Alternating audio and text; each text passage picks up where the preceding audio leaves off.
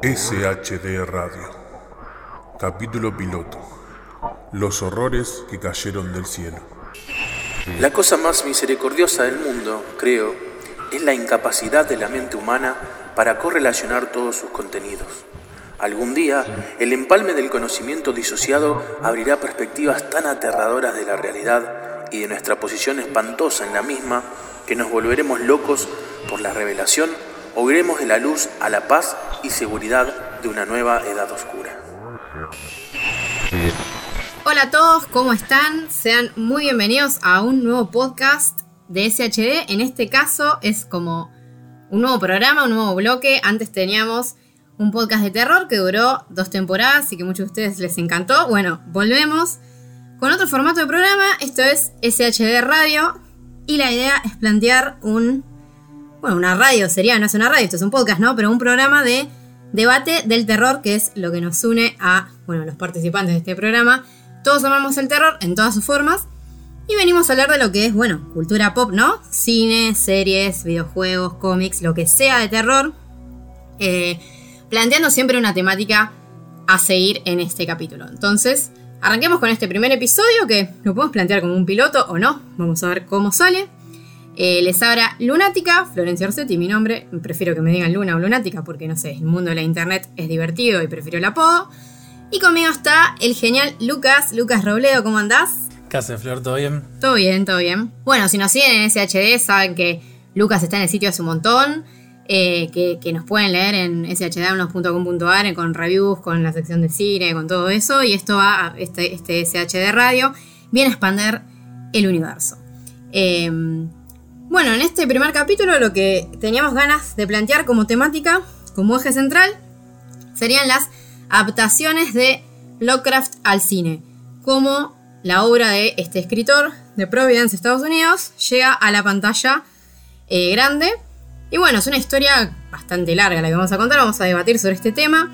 Y bueno, Lucas, ¿querés hacer una introducción de cómo vamos a hablar de esto? Que en este caso fue lo que vamos a hacer en cada capítulo es que ya sea Lucas o yo vamos a proponer un tema eh, para debatir. En este caso lo propuso Lucas, así que voy a dejar que vos, Lu, lo cuentes.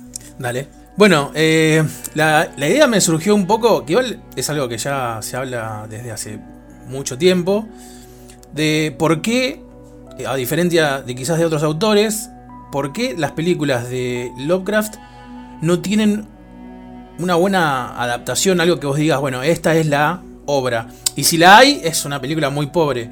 Entonces, quizás la idea era eh, debatir con vos, que, entre los dos, eh, porque aparte sé que también a vos te gusta Lovecraft y todo. La idea era que entre los dos tratemos de encontrar, eh, según nuestra, nuestro pensar, nuestra forma de ver las cosas y el cine, encontrar el por qué no se ha podido todavía adaptar una buena película de un libro o un cuento de Lovecraft. Básicamente eso es el, puntapié de este capítulo.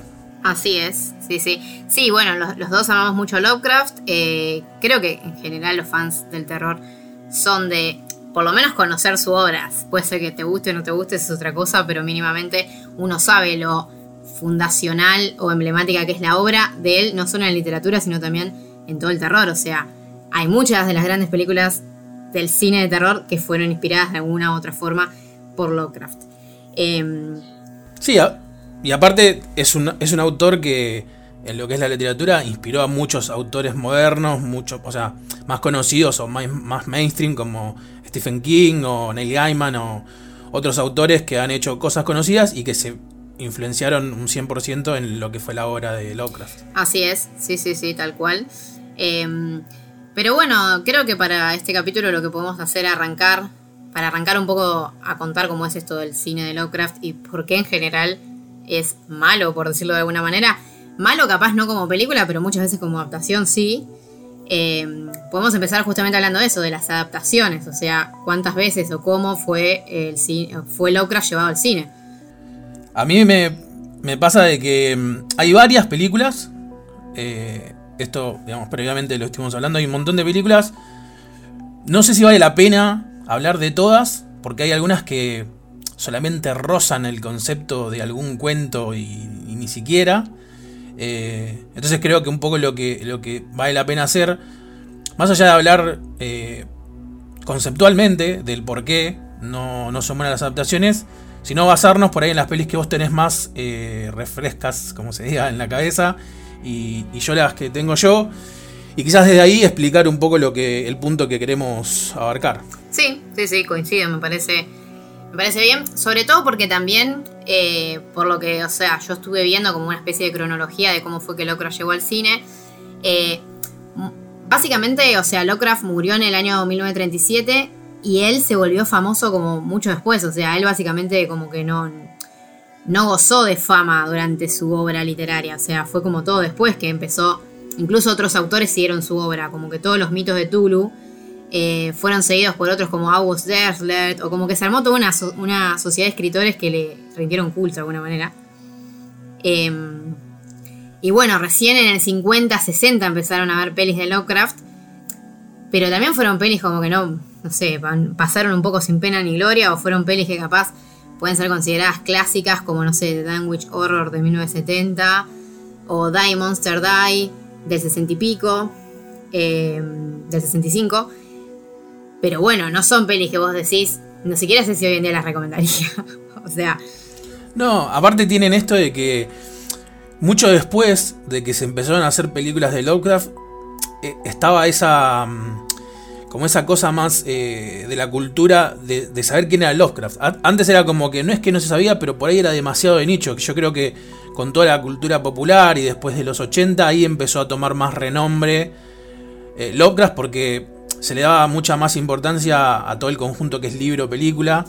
Y antes, por ejemplo, hay una peli del 68 que se llama The Haunted Palace, que en su momento cuando se hizo está basada... Esa película Incluso tiene como algo medio loco porque si bien está basada en el caso de Charles Stewart, tiene algunas cosas del poema de Edgar Allan Poe, eh, La caída de la casa Usher. Tiene, es como una mezcla de ambas cosas, pero bueno, la, la historia más fuerte es la de Lovecraft.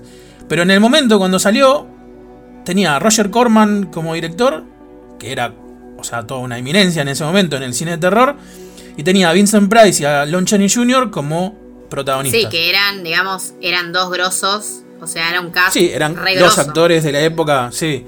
Y el tema que pasó con esa película, sacando lo que fue como adaptación, que eso si querés después eh, te cuento lo que a mí me pareció, fue que era más importante el nombre del director y el nombre de los actores que, que haya sido una adaptación de Lovecraft. O sea, fue como que eh, el hecho, en ese momento, el hecho de que haya sido una adaptación de Lovecraft era como medio anecdótico para los fanáticos o, los el grupo de loquitos que leían a Lovecraft. Yo creo que fue después, de los 80, que se empezó a hablar más de, bueno, esto es una adaptación de Lovecraft, más allá del director o de los actores. Sí, sí, sí, coincido. Eh, y además me parece que Haunted Palace vino en la época en la que también estuvo muy de moda eh, adaptar, por ejemplo, a Edgar Allan Poe, que es curioso, pero Lovecraft como que pasó toda su vida admirando a Edgar Allan Poe. Y si bien capaz en lo que es literatura, se puede decir que Poe por lo menos es considerado mejor o es incluso la obra de Poe es canónica, o sea, se estudia en universidades y demás, Lovecraft en general no. Eh, en el cine me parece que es al revés, porque si bien tuvieron inicios parecidos, con pelis que capaz importaba más el director o el cast que la adaptación, Lovecraft, si vos lo ves en retrospectiva, con todas las pelis que se hicieron, sobre todo en los 80 y ahora recientemente, tuvo una impronta mayor en el cine, me parece que Poe. O sea, Poe tuvo una impronta más grande capaz en la literatura o en el terror más general. Sí, sí, coincido. Y coincido, y te, creo que ahí, y es una buena forma de enlazar lo que veníamos, o sea, el eje de este, de este episodio piloto, creo que lo, lo lo básico de esa, de esa diferencia entre ambos autores y el cine es que las obras de Poe quizás son más concisas, o sea, es mucho más llevable al cine. Obviamente hay un montón de factores como un buen guionista o alguien que haga un buen guion en base a, digamos, al cuento original. Pero son, creo que son, lo de Poe es una literatura mucho más adaptable. Eh, no tiene mucha semántica detrás que no se puede adaptar, que digas, bueno, ¿cómo hago esto?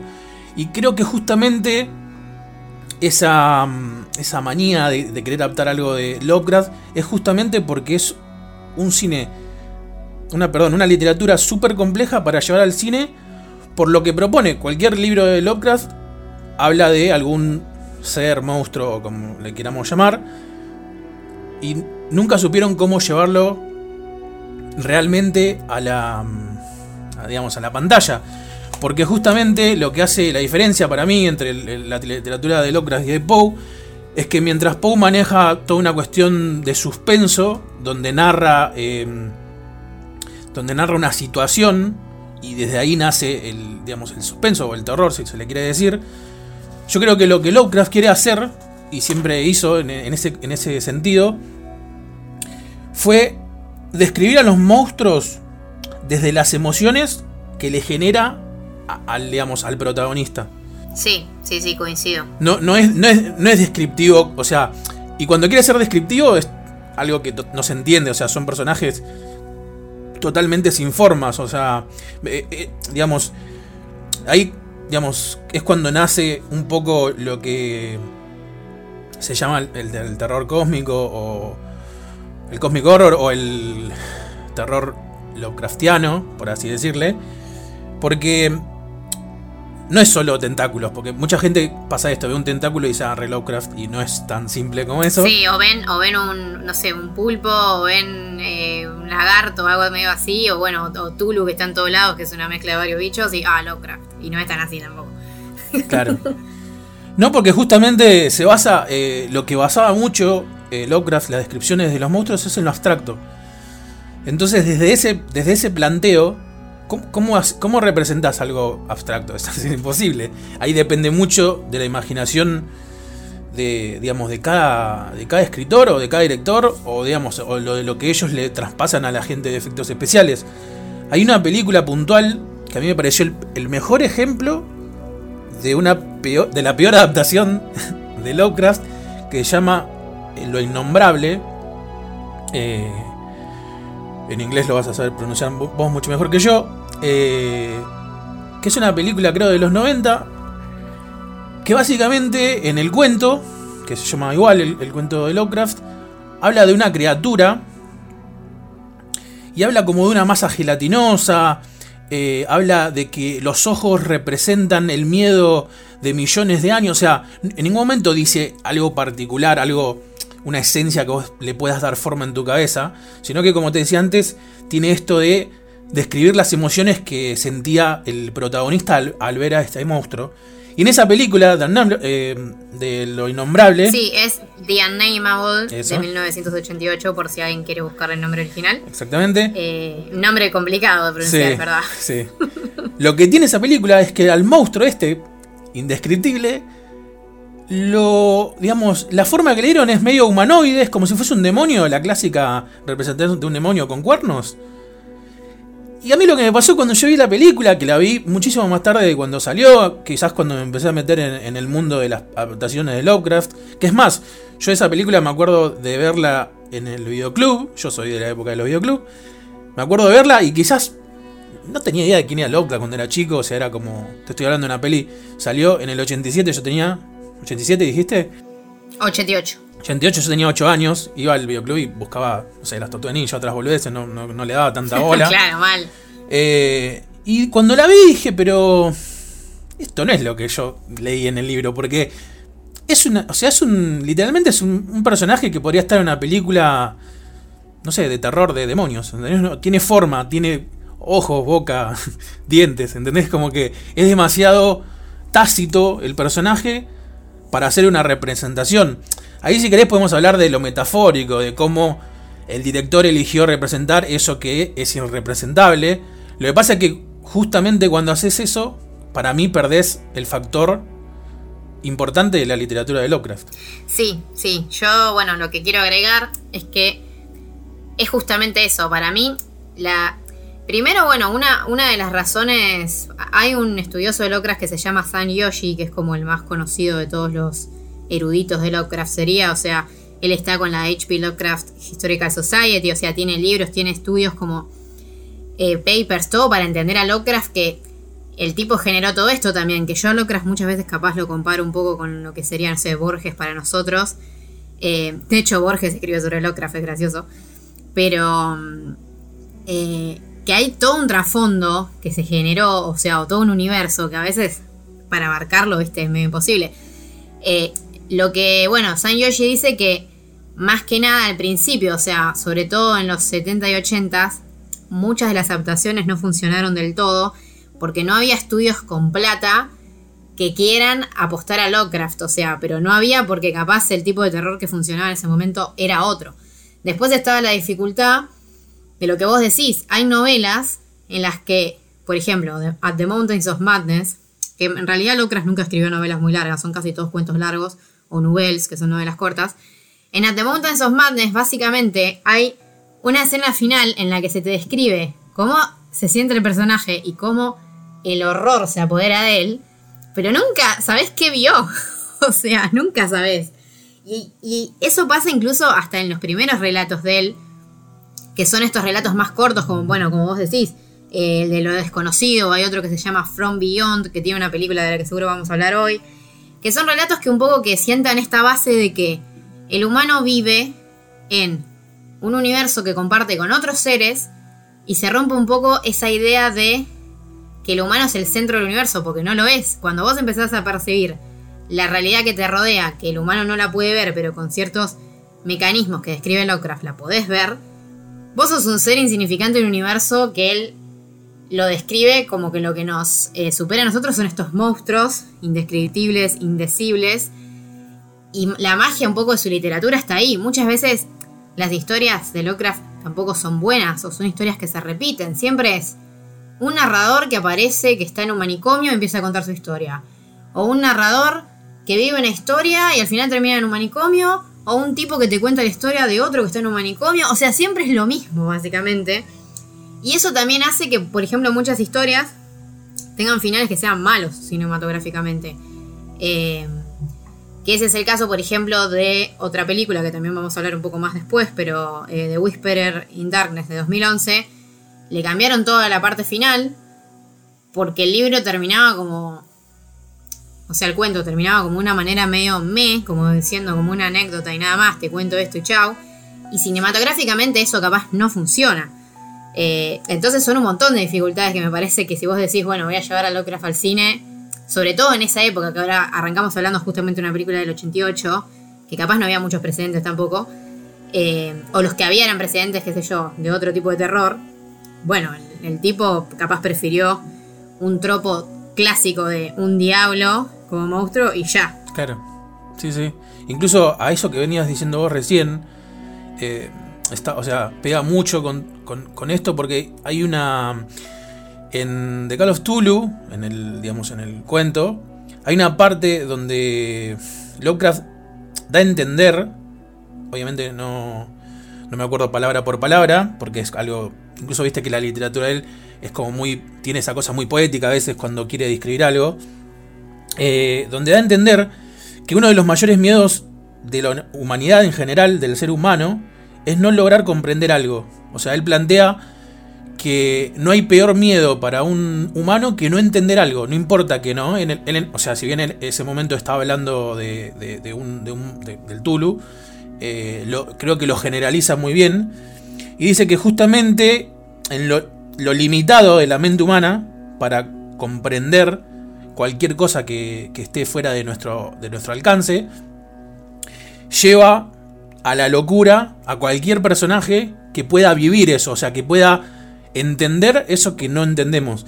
Y creo que de ahí, eh, de Call of no sé si no será uno de los cuentos más conocidos de él, pero creo que de ahí eh, nace todo esto que vos decías, que todos los, la mayoría de, de los relatos son o alguien que se vuelve loco, o alguien contando a alguien que se vuelve loco, porque justamente es hasta parte de su, de su narrativa, porque Siempre, en, muchos cuentos pasa que, bueno, algo que no entiende, no entiende, no entienden, y cuando lo termina de entender, que es cuando lo ve, el personaje se vuelve loco. Y básicamente eh, en eso ronda todo el universo de Lovecraft.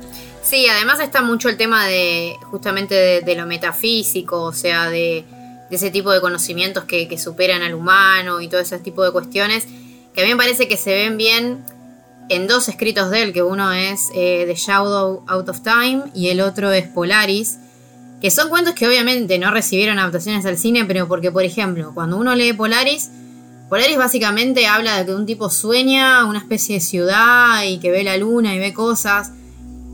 Y si vos trasladás eso a una imagen, capaz es como que me parece que las palabras tienen muchos más significantes. O sea, si yo te digo, no sé, una luna deforme, y vos me pones la luna que yo veo todas las noches con una cara fea, capaz pierde la magia en el sentido de que la forma en la que la escribió Lovecraft es una forma capaz un poco menos más intangible. O sea, que esa es la magia que tienen los cuentos que también puede llegar a tener, que tiene mucho también la literatura, que es más como metaficcional, o sea, esto ya es meterse muy en lo nerd, pero la metaficción, que es la, que es la ficción que habla de la propia ficción, o sea, los cuentos de Lovecraft son muy metaficcionales, porque de Call Tulu no se entiende si vos no leíste todo lo demás.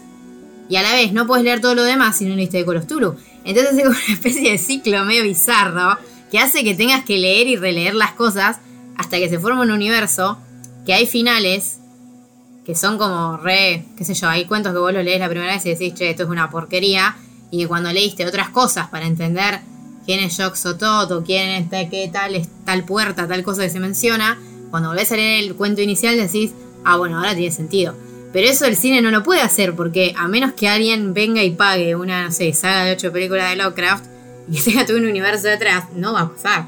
Es que yo creo que sería la, única forma, y, hasta ahí, digamos, de poder comprender, no sé si de adaptar, porque volvemos a, bueno, a lo mismo de siempre, ¿no? Creo que incluso a veces hasta por más presupuesto que pueda tener una película, eh, es complejo, pero yo creo que una saga de 6, 7 películas a, los Freddy eh, sería la única forma de poder hacer que el que quizás no leyó nada y solamente se quiera meter al mundo de, de Lovecraft por las películas, puede entender todos los, lugares que hay, los monstruos, los dioses que hay, eh, las ciudades perdidas que hay, los elementos que encuentran, porque pasa eso, hay mucha gente que incluso yo he escuchado decir o he leído de que para leer a Lovecraft no tenés, digamos, si bien no tenés un orden cronológico, pero como que decían que no necesitas haber leído X libro para leer X otro. Y yo creo que no, yo no sé si están así. Porque como decías vos, hay algunos libros que, está bien, como, como relato funciona, o sea, como relato único. El tema es de que te está hablando de un universo que si vos no, no leíste, esto que decía vos, por ejemplo, de los dioses o, o de los, que yo, los profundos o un montón de cosas que tiene, no, no lo vas a terminar entendiendo como realmente lo tenés que entender. Entonces es como un universo, o sea, no podés quitar cosas de, de, de de, o sea, del relato único, no lo puedes hacer único en el sentido de decir, bueno, leo este libro y ya voy a entender todo lo que me quiere decir. No, tenés que haber leído varias cosas que sean del universo siempre por ahí de Tulo o de Lovecraft en general, porque es como que hay, ¿cuántos debe haber? 15 historias que hablan de lo mismo del universo del Tulu, más o menos. Sí, es que más, más que nada hay, hay muchos, los cuentos de Lovecraft, o bueno, las novelas cortas esas que tiene, las pueden, las agrupan en general por ciclos.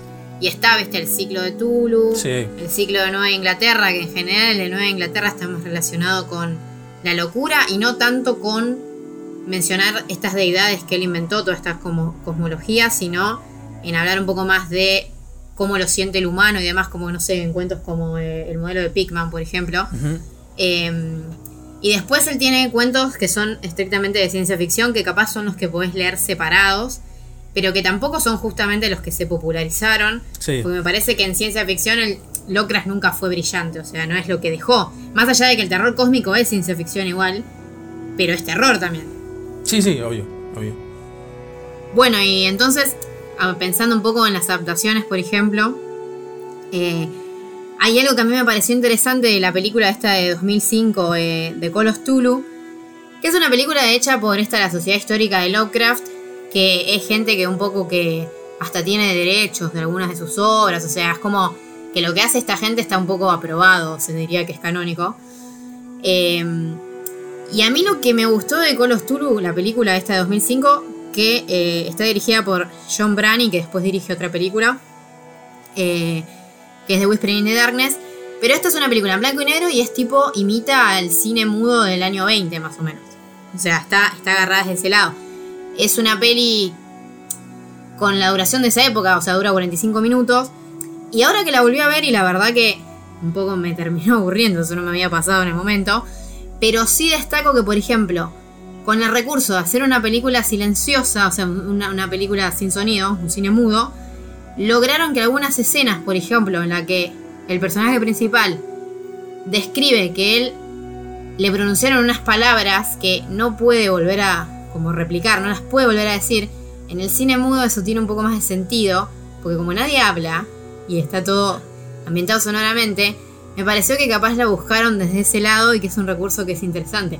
Obviamente que esto es un, es, un ejemplo más, y no digo que las películas de Lovecraft tendrían que ser cine mudo, pero me pareció un recurso copado como para decir, bueno, por lo menos no me invento un sonido que capaz, no sé, no convence a los fans o no queda bien. Sí, es verdad, es verdad. De ese lado, a mí me pasó un poco lo que te pasó a vos cuando la vi. Me costó mucho digerirla. Creo que fueron los cuarenta y tantos minutos más largos de mi vida, porque quizás también hay una cuestión de expectativas, ¿no? Eh, que, digamos, venía. La película venía hecha por esta sociedad que es como, bueno, o sea, ¿quién, quién más va a entender a Lovecraft que una, un grupo de gente que se encarga de estudiar a Lovecraft y todo? Claro. Eh, compré el hecho de que la película esté, digamos, esté ambientada en el momento eh, donde él narraría la historia. Hay unos, digamos, el ambiente en general me, compró, pero me pasó que tanto la dinámica de la peli como lo que cómo intenta contar la historia me pareció demasiado demasiado lento y creo que en ese en ese en ese proceso hubo cosas que no sé si me, terminaron de ponerle ahora que vos me decís esto y lo, y lo pienso y lo recuerdo eh, me doy cuenta de que tenés razón, pero en el momento me pasó, incluso cuando la vi por segunda vez, que no me había dado cuenta. Eh, digamos, lo efectivo que fue justamente el que no haya sonido para no ponerse a inventar un lenguaje o lo que fuese que en realidad es impronunciable. Muchas veces cuando vos lees un cuento te cuesta leer lo que que estás, o sea, lo que estás leyendo porque son todas letras mezcladas que para nosotros no tienen sentido. Y sí, es verdad, eso es un buen recurso y yo no lo había notado. Sí, es que yo lo noté ahora esta segunda vez que la vi, que la vi de nuevo hace unos días, eh, que en su momento tampoco la había notado, o sea, yo la vi, bueno, en 2005 cuando salió, que ya fue un montón de tiempo, después la, volví a ver, pero bueno, es como que yo la recordaba como una adaptación interesante, pero estos pequeños detalles a veces uno, qué sé yo, se le escapan, o capaz cuando decís, bueno, tengo ganas de ver una película para ver qué tan buena adaptación es, empezás a ver estas cosas. Porque bueno, capaz uno si la ve con otro ángulo, no. Sí, está bien. Eh, o sea, es verdad. Ahora me dejaste. Ahora, me dio ganas de verla de nuevo. no, lo bueno es que, bueno, si alguien nos está escuchando y la quiere ver, está en YouTube. O sea, así que ya está. Y, está subida legalmente ahí, así que la pueden ver ahí. Em, y bueno, no sé si querés comentar alguna otra adaptación, eh, Lucas, que te hayas tenido, que tengas en mente. Yo tengo, o sea, me, anoté mentalmente un par que me parecieron, creo que las más relevantes, o por lo menos, eh, creo haber visto el 95, 98% de las adaptaciones de Lovecraft. Eh, y me anoté un par solas, porque ya di, como dije en un principio, de las muchísimas, porque la verdad que son muchas, son mucho más de las que uno piensa a veces, adaptaciones, hay, yo creo que hay muy pocas redundantes. Una que, bueno, fue la que hablamos antes, eh, la de Roger Corman con Vincent Price y Lon Chaney Jr., de Haunted Palace del 68, que incluso que creo que es una buena película para el que se quiere iniciar porque, a ver, tiene una muy buena atmósfera. Es una película que creo que no quedó vieja, porque está orientada como una época media, no sé cómo decirle, victoriana. Entonces es como que hay un montón de cosas que, que hoy en día la ves y como la, tu cabeza se va a esa época, no, no parece una película de los 70 que quedó vieja. Ya te digo, tiene para mí una muy buena atmósfera. Bueno, las actuaciones, Vincent Price, lo que hace Vincent Price para mí es increíble. Tiene una muy buena dirección de Roger Corman y es una película que está bastante bien adaptado. O sea, creo que el, que, el que gusta de, Lovecraft va a ver un montón de referencias eh, y hay cosas bastante... Si bien no sé si es 100% fiel, de hecho para mí no. Pero bueno, hay un montón de referencias de lo que es el caso de Charles Stewart, eh, que justamente creo que si mal no recuerdo, Vincent Price hace de, Charles the World.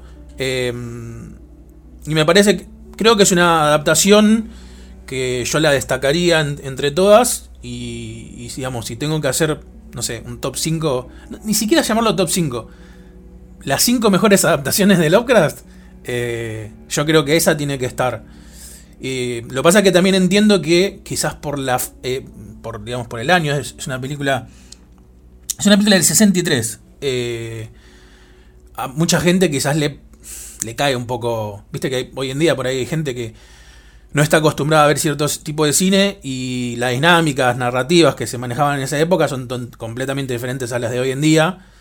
Entonces, quizás es un poco engorrosa, no, no sé si es el mejor ejemplo que podemos poner como para que alguien quiera eh, decir, ah, voy a poner a ver películas de Lovecraft. Creo que por ahí ve esta y, dice, no, esto no, quiero ver más de esto. Pero bueno, eh, por eso aclaro y pongo énfasis en que es una película de principio de los 60. Eh, después hubo... Sí, además, eh, perdón que interrumpa, pero yo también lo que creo que la peli, a mí también me gustó, pero dentro de las pelis de esa época incluso es como una peli un poco de bajo presupuesto, más allá de que tiene los actores de la época. O sea, si vos la ves hoy en día, como que sí, es verdad, es difícil. Va, yo miro, pero sé que hay gente que no. Claro. Eh, porque bueno, las técnicas que se usaban en esa época era, eran otras. Igual también me parece que por ser una peli de la década del 60, el, ritmo y la acción es re dinámico. Sí, sí, sí. O sea, a mí me pareció que es una peli eh, como que es llevadera. Sí, por eso digo que no queda vieja. Incluso hasta los efectos especiales le encontraron la vuelta para que con, digamos, entendieron el nivel de tecnología, no sé cómo decirlo, el nivel la capacidad de hacer efectos que tenían en la época y no, se, y no quisieron ir más allá. Entonces lo que se muestra es convincente obviamente para la época. Sí, sí, sí. Además también se, se decantan un poco porque lo que tiene la, novela de Charles Dexter Ward es que si bien tiene todo el tema del terror psicológico este cósmico de Lovecraft, que es básicamente un poco también el, el volver loco a un personaje que descubre una verdad, eh, es una novela que está muy basada en lo que es eh, el ocultismo, la brujería y toda esa fascinación que tenía Lovecraft por, eh, las brujas de Salem, que acá están puestas, digamos, o sea, más allá, es también una peli de bastante terror sobrenatural, entonces creo que eso la hace que sea una buena adaptación, porque me parece que ese tipo de terror es más fácil de adaptar que justamente lo cósmico, todo lo que estábamos mencionando antes. Sí, comparto 100%. Si querés, mencionamos, hagamos una y una pelis que hayamos visto, que queramos, así no hablo todo yo y todos vos y vamos haciendo una, y una. no, no, sí, obvio. Eh, no, pasa que las que yo quería mencionar se van capaz más a la década del 70, 80, 80 más que nada, que es un poco la década en la que Lovecraft mutó al body horror, que es un tipo de terror eh, que bueno, que es básicamente explota lo que sería la corporalidad, o sea, de formar cuerpos, mostrar, no sé, sangre, gore, lastimaduras bastante eh, asquerosas y todo ese tipo de cosas. Em, que es curioso porque, o sea, Lovecraft siempre se lo tiene como que fuese el padre del terror cósmico, o básicamente el que lo popularizó.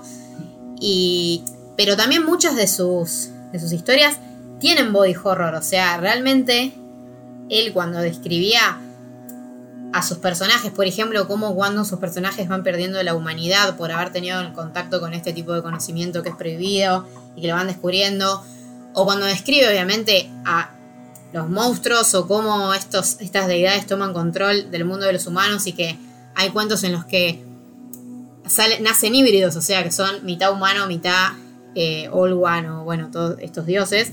Las descripciones en general son bastante aberrantes, y un poco creo que el body horror de, de Lovecraft, que se popularizó mucho en el cine de los 80, nace de ahí. O sea, nació de, bueno, no podemos llevar a la pantalla todas estas cosas indescriptibles, pero sí podemos generar, o sea, crear abominaciones Lovecraftianas horrendas que no sé, que generen terror al espectador y a los personajes. Sí, aparte, perdón, eh, creo que acá vale, vale aclarar, sobre todo quizás para el que no está familiarizado con el concepto, el body horror nace eh, justamente del miedo que hay en algún momento el terror era el miedo a lo desconocido. Después el, miedo a las guerras. Siempre hay un miedo que es el que caracteriza algún tipo de error, de terror. El body horror nace del miedo a lo que tenemos adentro y justamente se populariza en los 80 después de todo lo que pasa con el SIDA, que era como una metáfora de, mostrar cómo uno se va enfermando desde adentro hacia afuera. Justamente por eso empieza todo esto del miedo a, del, digamos, del, terror a la, carne, y me refiero a carne como piel, ¿entendés? O sea, ese tipo de corporal. Eh, viene acompañado mucho de lo que es, bueno, ya dije, la apertura sexual, el tema de, las enfermedades, y son todos como diseños anatómicos, porque justamente se mezcla esto de deformar de un estado a otro a un ser humano. Yo creo que en ese sentido y creo que para mí el que mejor entendió lo que es el body horror fue Cronenberg. Creo que no sé si hay película de Cronenberg que no tenga body horror. Eh, y que respecto a lo que decías vos, creo que también es una de las formas más fáciles de poder adaptar a Lovecraft. Porque el body horror básicamente es tener creatividad y saber cómo deformar a una persona o qué tipo de injertos hacerle a un cuerpo para que se vaya deformando eh, aparte, se dio creo que justo en la, para mí, una de las mejores épocas del cine, con todo lo que era prostéticas y animatrónicas y todo eso. Eh, las películas que empezaron a salir en esa época que respondían a esto del body horror estaban todas muy, muy bien hechas. Em, qué sé yo, hay miles de ejemplos. Bueno, mismo de Cronenberg, de Cronenberg tenemos desde la, remake de La Mosca, que todas las partes... Sí, para mí esa es una de mis favoritas de él. Eh, porque de hecho es o sea, pasa de ser una, la película La Mosca, la clásica, la del año 50 y pico, que capaz el concepto en su momento era feo, pero la película pasó a ser medio una risa hoy en día, como Cronenberg hace de esa idea de convertirte en una mosca en algo realmente perturbador. O sea, una metamorfosis nivel Kafka horrenda. Sí, sí. Y vos fíjate que tanto en esa, como por ejemplo en Rabbit y en The Brood, el, el concepto es un poco el mismo es, lo plantean hasta como si fuese una enfermedad. Por, la, por la, transformación, incluso en Videodrome, eh, la enfermedad sería la televisión, digamos, el vicio a la televisión. Eh, y después, bueno, o sea, creo que ejemplos de body horror hay miles. Alien también es un, buen ejemplo de body horror. Sobre todo cuando el, el facehugger, eh, digamos, se le pone en la cara al primer eh, a la primera víctima. Eh, no sé si te acordás de Estados Alterados. También es una peli de terror de un tipo que vuelve de la guerra y empieza a tener visiones. hay mucho de horror. E incluso, como para, digo, como para ampliar el abanico de hasta dónde llega esto, la película, famosa película Kira, digamos, la que está basada en el manga, tiene un montón de body horror. Está bien, es, una animación, no es un dibujo animado, si querés decirle, pero bueno, tiene mucho de body horror en su, en su concepto. Eh, pero bueno, nada, quería. Sí, el terror japonés. El terror japonés muchas veces tiene mucho de body horror. Eh, hasta las pelis de terror bizarro japonés siempre hay una deformación. Eh, incluso el humor japonés en el terror sale del body horror, como de la deformación total de los personajes. Sí, mal, mal. Pero bueno, quería, quería decir esto, mencionar esto justamente del body horror porque hablamos un poco de lo que es el terror cósmico, como, como si fuese un subgénero del cine, ponele. Eh, y me parecía también copado hablar un poco conceptualmente de lo que era el body horror. Sí, sí, sí. Eh, yo creo que el body horror justamente es hoy uno de nuestros ejes porque da la casualidad que en la literatura no es el género central de Lovecraft, pero me parece que en el cine sí terminó siendo, por lo menos para directores como Stuart Gordon, eh, o justamente películas que si bien no son adaptaciones de Lovecraft, tienen un montón de el ADN de él o de las temáticas de él, como puede ser justamente Alien o The Thing de Carpenter, o toda la, trilogía del apocalipsis de Carpenter, que es súper Lovecraftiana. Eh, y bueno, yo creo que lo que terminó pasando, o sea, en, la década del 80, que me parece que hay que hablar de Evil Dead porque aunque Evil Dead sea una película de terror que tiene, no sé, la primera creo que hasta tuvo comedia no intencionada, la segunda y la tercera ya eran intencionadas.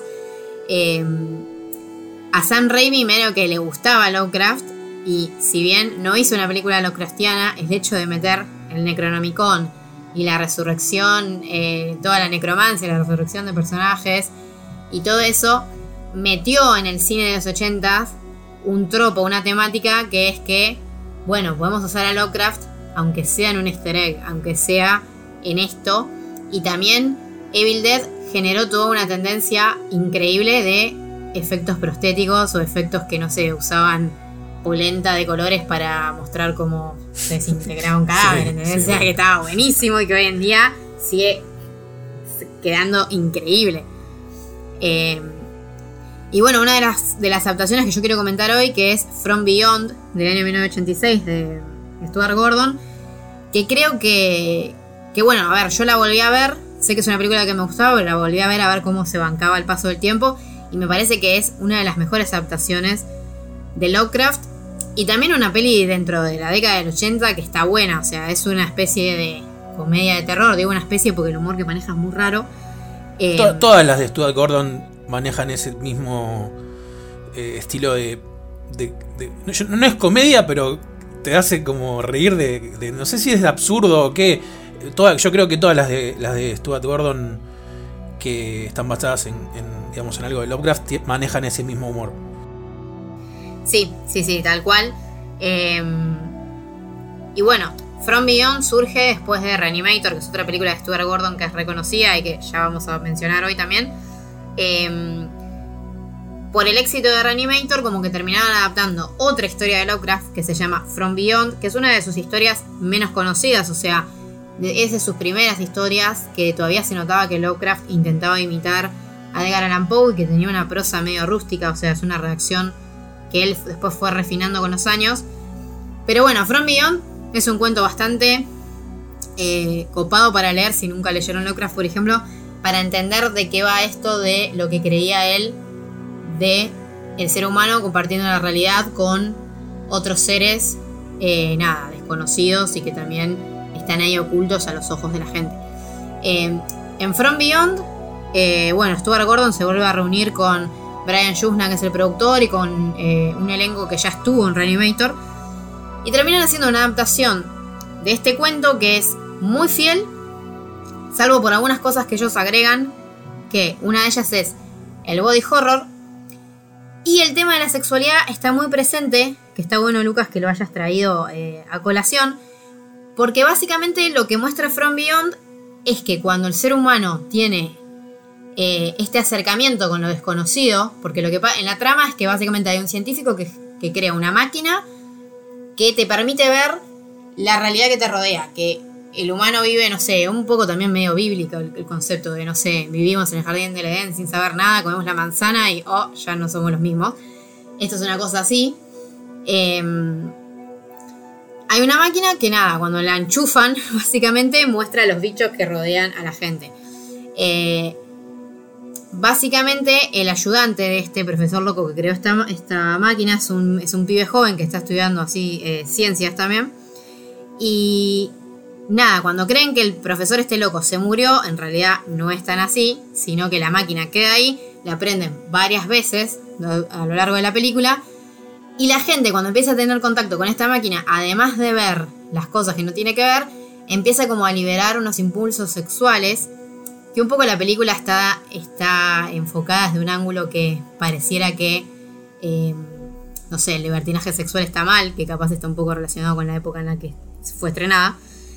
Entonces, bueno, mete un poco de humor sexual, eh, sadomasoquismo, pero enfocado de un lado gracioso. Y hasta un poco también te hace acordar al terror de, de Clive Barker, que es un autor que capaz en algún momento podríamos eh, tratar acá en el podcast. Que mete mucho el tema de, bueno, el sadomasoquismo y la dualidad del placer y el dolor como dos caras de una misma moneda y demás.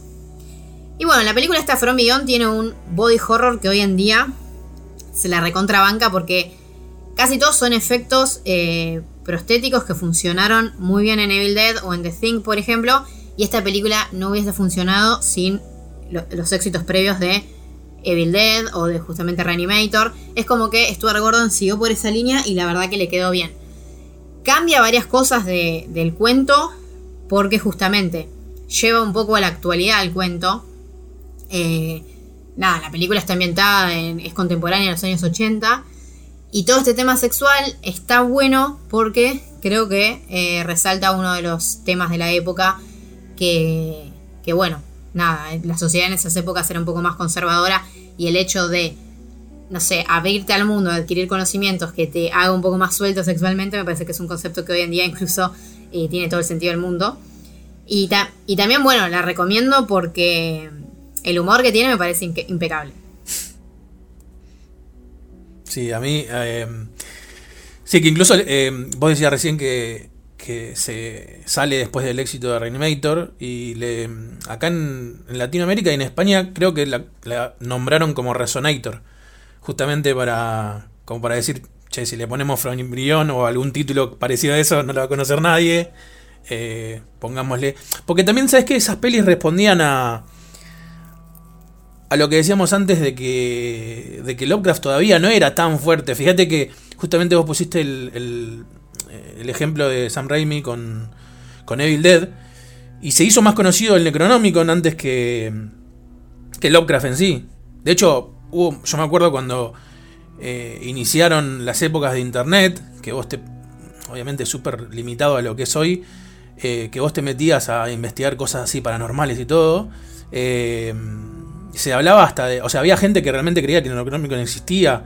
Se decía que estaba. Una de las copias estaba acá en el. En la biblioteca de. De la Facultad de Buenos Aires. Entonces era como que. Se hizo mucho más conocido el libro. Un libro que es parte de la ficción de Lovecraft que el autor en sí. Eh, nada, justo dijiste eso y me, me acordé de esto que veníamos diciendo de que el autor no se hizo conocido hasta entrados los pasados los 80s, 90 por ahí. Eh, a mí From me parece también una, muy buena película. Eh, y a mí, eh, digamos, si bien me parece una buena adaptación también, más allá de todo lo visual que me parece genial, aparte yo soy muy fanático de esa época, la que yo quería traer a colación, que es del, del 91, desde 1991, y lo que a mí me, me llamó primero la atención de esta película es que primero el director es Dan O'Bannon, que es el escritor de, de Alien, es el escritor de Lo Vengador del Futuro, entre, entre otros tantos guiones que escribió este buen hombre. Eh, y es el director de El regreso de los muertos vivos, como para que se den una idea de que es un alguien que tenía renombre en ese momento. Una película que se llama The Resurrected. Eh, que también está basada en el caso de Charles Ward. A mi entender, eh, es una de las mejores adaptaciones. Eh, yo creo que estoy casi convencido de que es la que. La más eh, fidedigna, la más fiel al, relato original.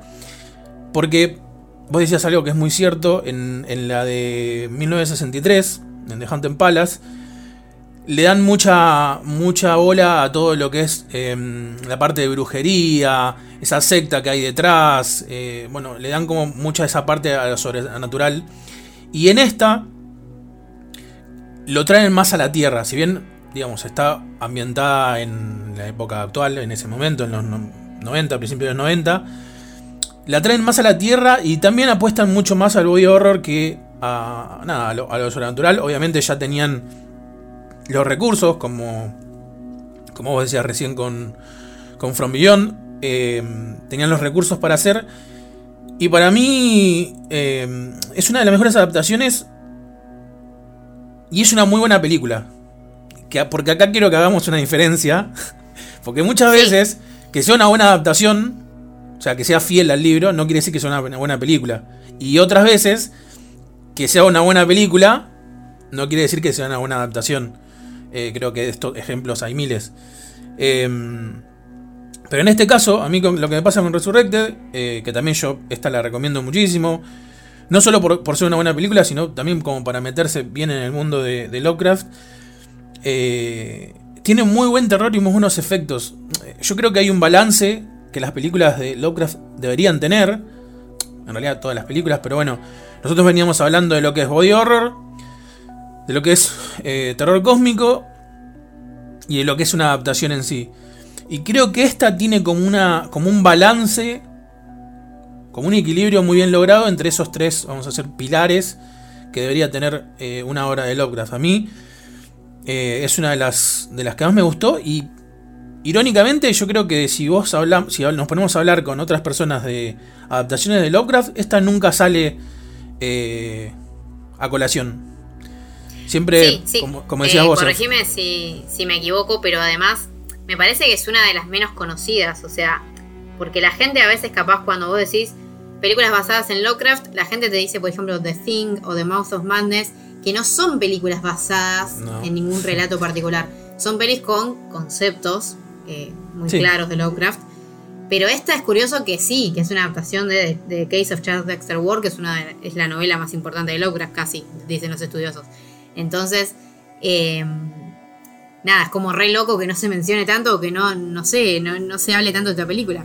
No, porque aparte tiene un muy buen trabajo detrás como película. Es una película que soporta ambos análisis, o sea, soporta un análisis como película, tiene un buen director, tiene un buen guion, eh, tiene buenas actuaciones. Es más, el protagonista es Chris Arandon, que es, eh, no sé si te acordás, es el vampiro en, en Friday Night, en La Hora del Espanto. Eh, y hace un papel bastante convincente. Eh, o sea, a nivel técnico es muy buena. O sea, desde ese lado se puede analizar. Y también se puede analizar como adaptación de un, de un relato de Lovecraft, con, digamos, con todos los, los porvenires que también hablábamos antes de lo que es adaptar un, cuento de Lovecraft. Eh, a mí esa me, gustó mucho y para mí es la mejor adaptación que yo he visto, por lo menos.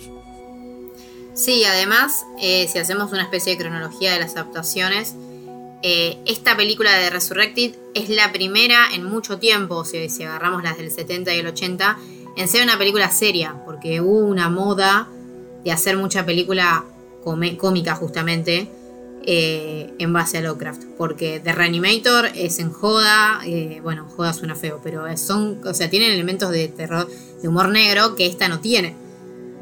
Sí, lo que pasa es que también ahí, ahí digo, está bueno aclarar que la mayoría que se hicieron entre los mitad de los 80 para adelante y principios de los 90 estaban de la mano de Brian Yusna y de Julio Fernández. Julio Fernández es el presidente de Filmax España y creó una, una empresita que se llama. Empresita, sonó despectivo, pero no quise decir como que era una empresa chiquita para lo que se solía manejar en ese momento. Que se llama Fantastic Factory. Que si vos te fijas, tienen 10, 15 películas más no hicieron, pero tienen todo ese mismo tono. Eh, generalmente está también metido Brian Yusna y está eh, Dagon, está, eh, perdón, está... Mm, hay una película que se llama Fausto, que es de un demonio, también es una adaptación de otra cosa, pero todas tienen como el mismo tono que siempre maneja Stuart Gordon, que es como esa comedia... Mm, no sé cómo llamarlo, porque no, sé si es comedia en sí como para hacerte reír. No, es que por eso, yo creo que no es comedia. Eh, es como un. Es lo que hablábamos hoy de justamente de Stuart Gordon, que tiene un montón de películas con Brian Yusna. Eh, que es un tono muy especial y que para mí está un poco tirado para el lado del absurdo. O de lo insólito, de cosas que capaz no te lo esperás o que el factor risa viene por el lado de decís, ¿en serio está pasando esto? O sea, sí, de lo absurdo. Es como muy de cosa de, de, de película japonesa a veces que tienen como que decís, en un tono súper serio pasa algo y decís, ¿por qué, ¿por qué pasó esto? Porque no es comedia como Evil Dead. O sea, Evil Dead está claro que te quieren hacer reír con lo que está pasando.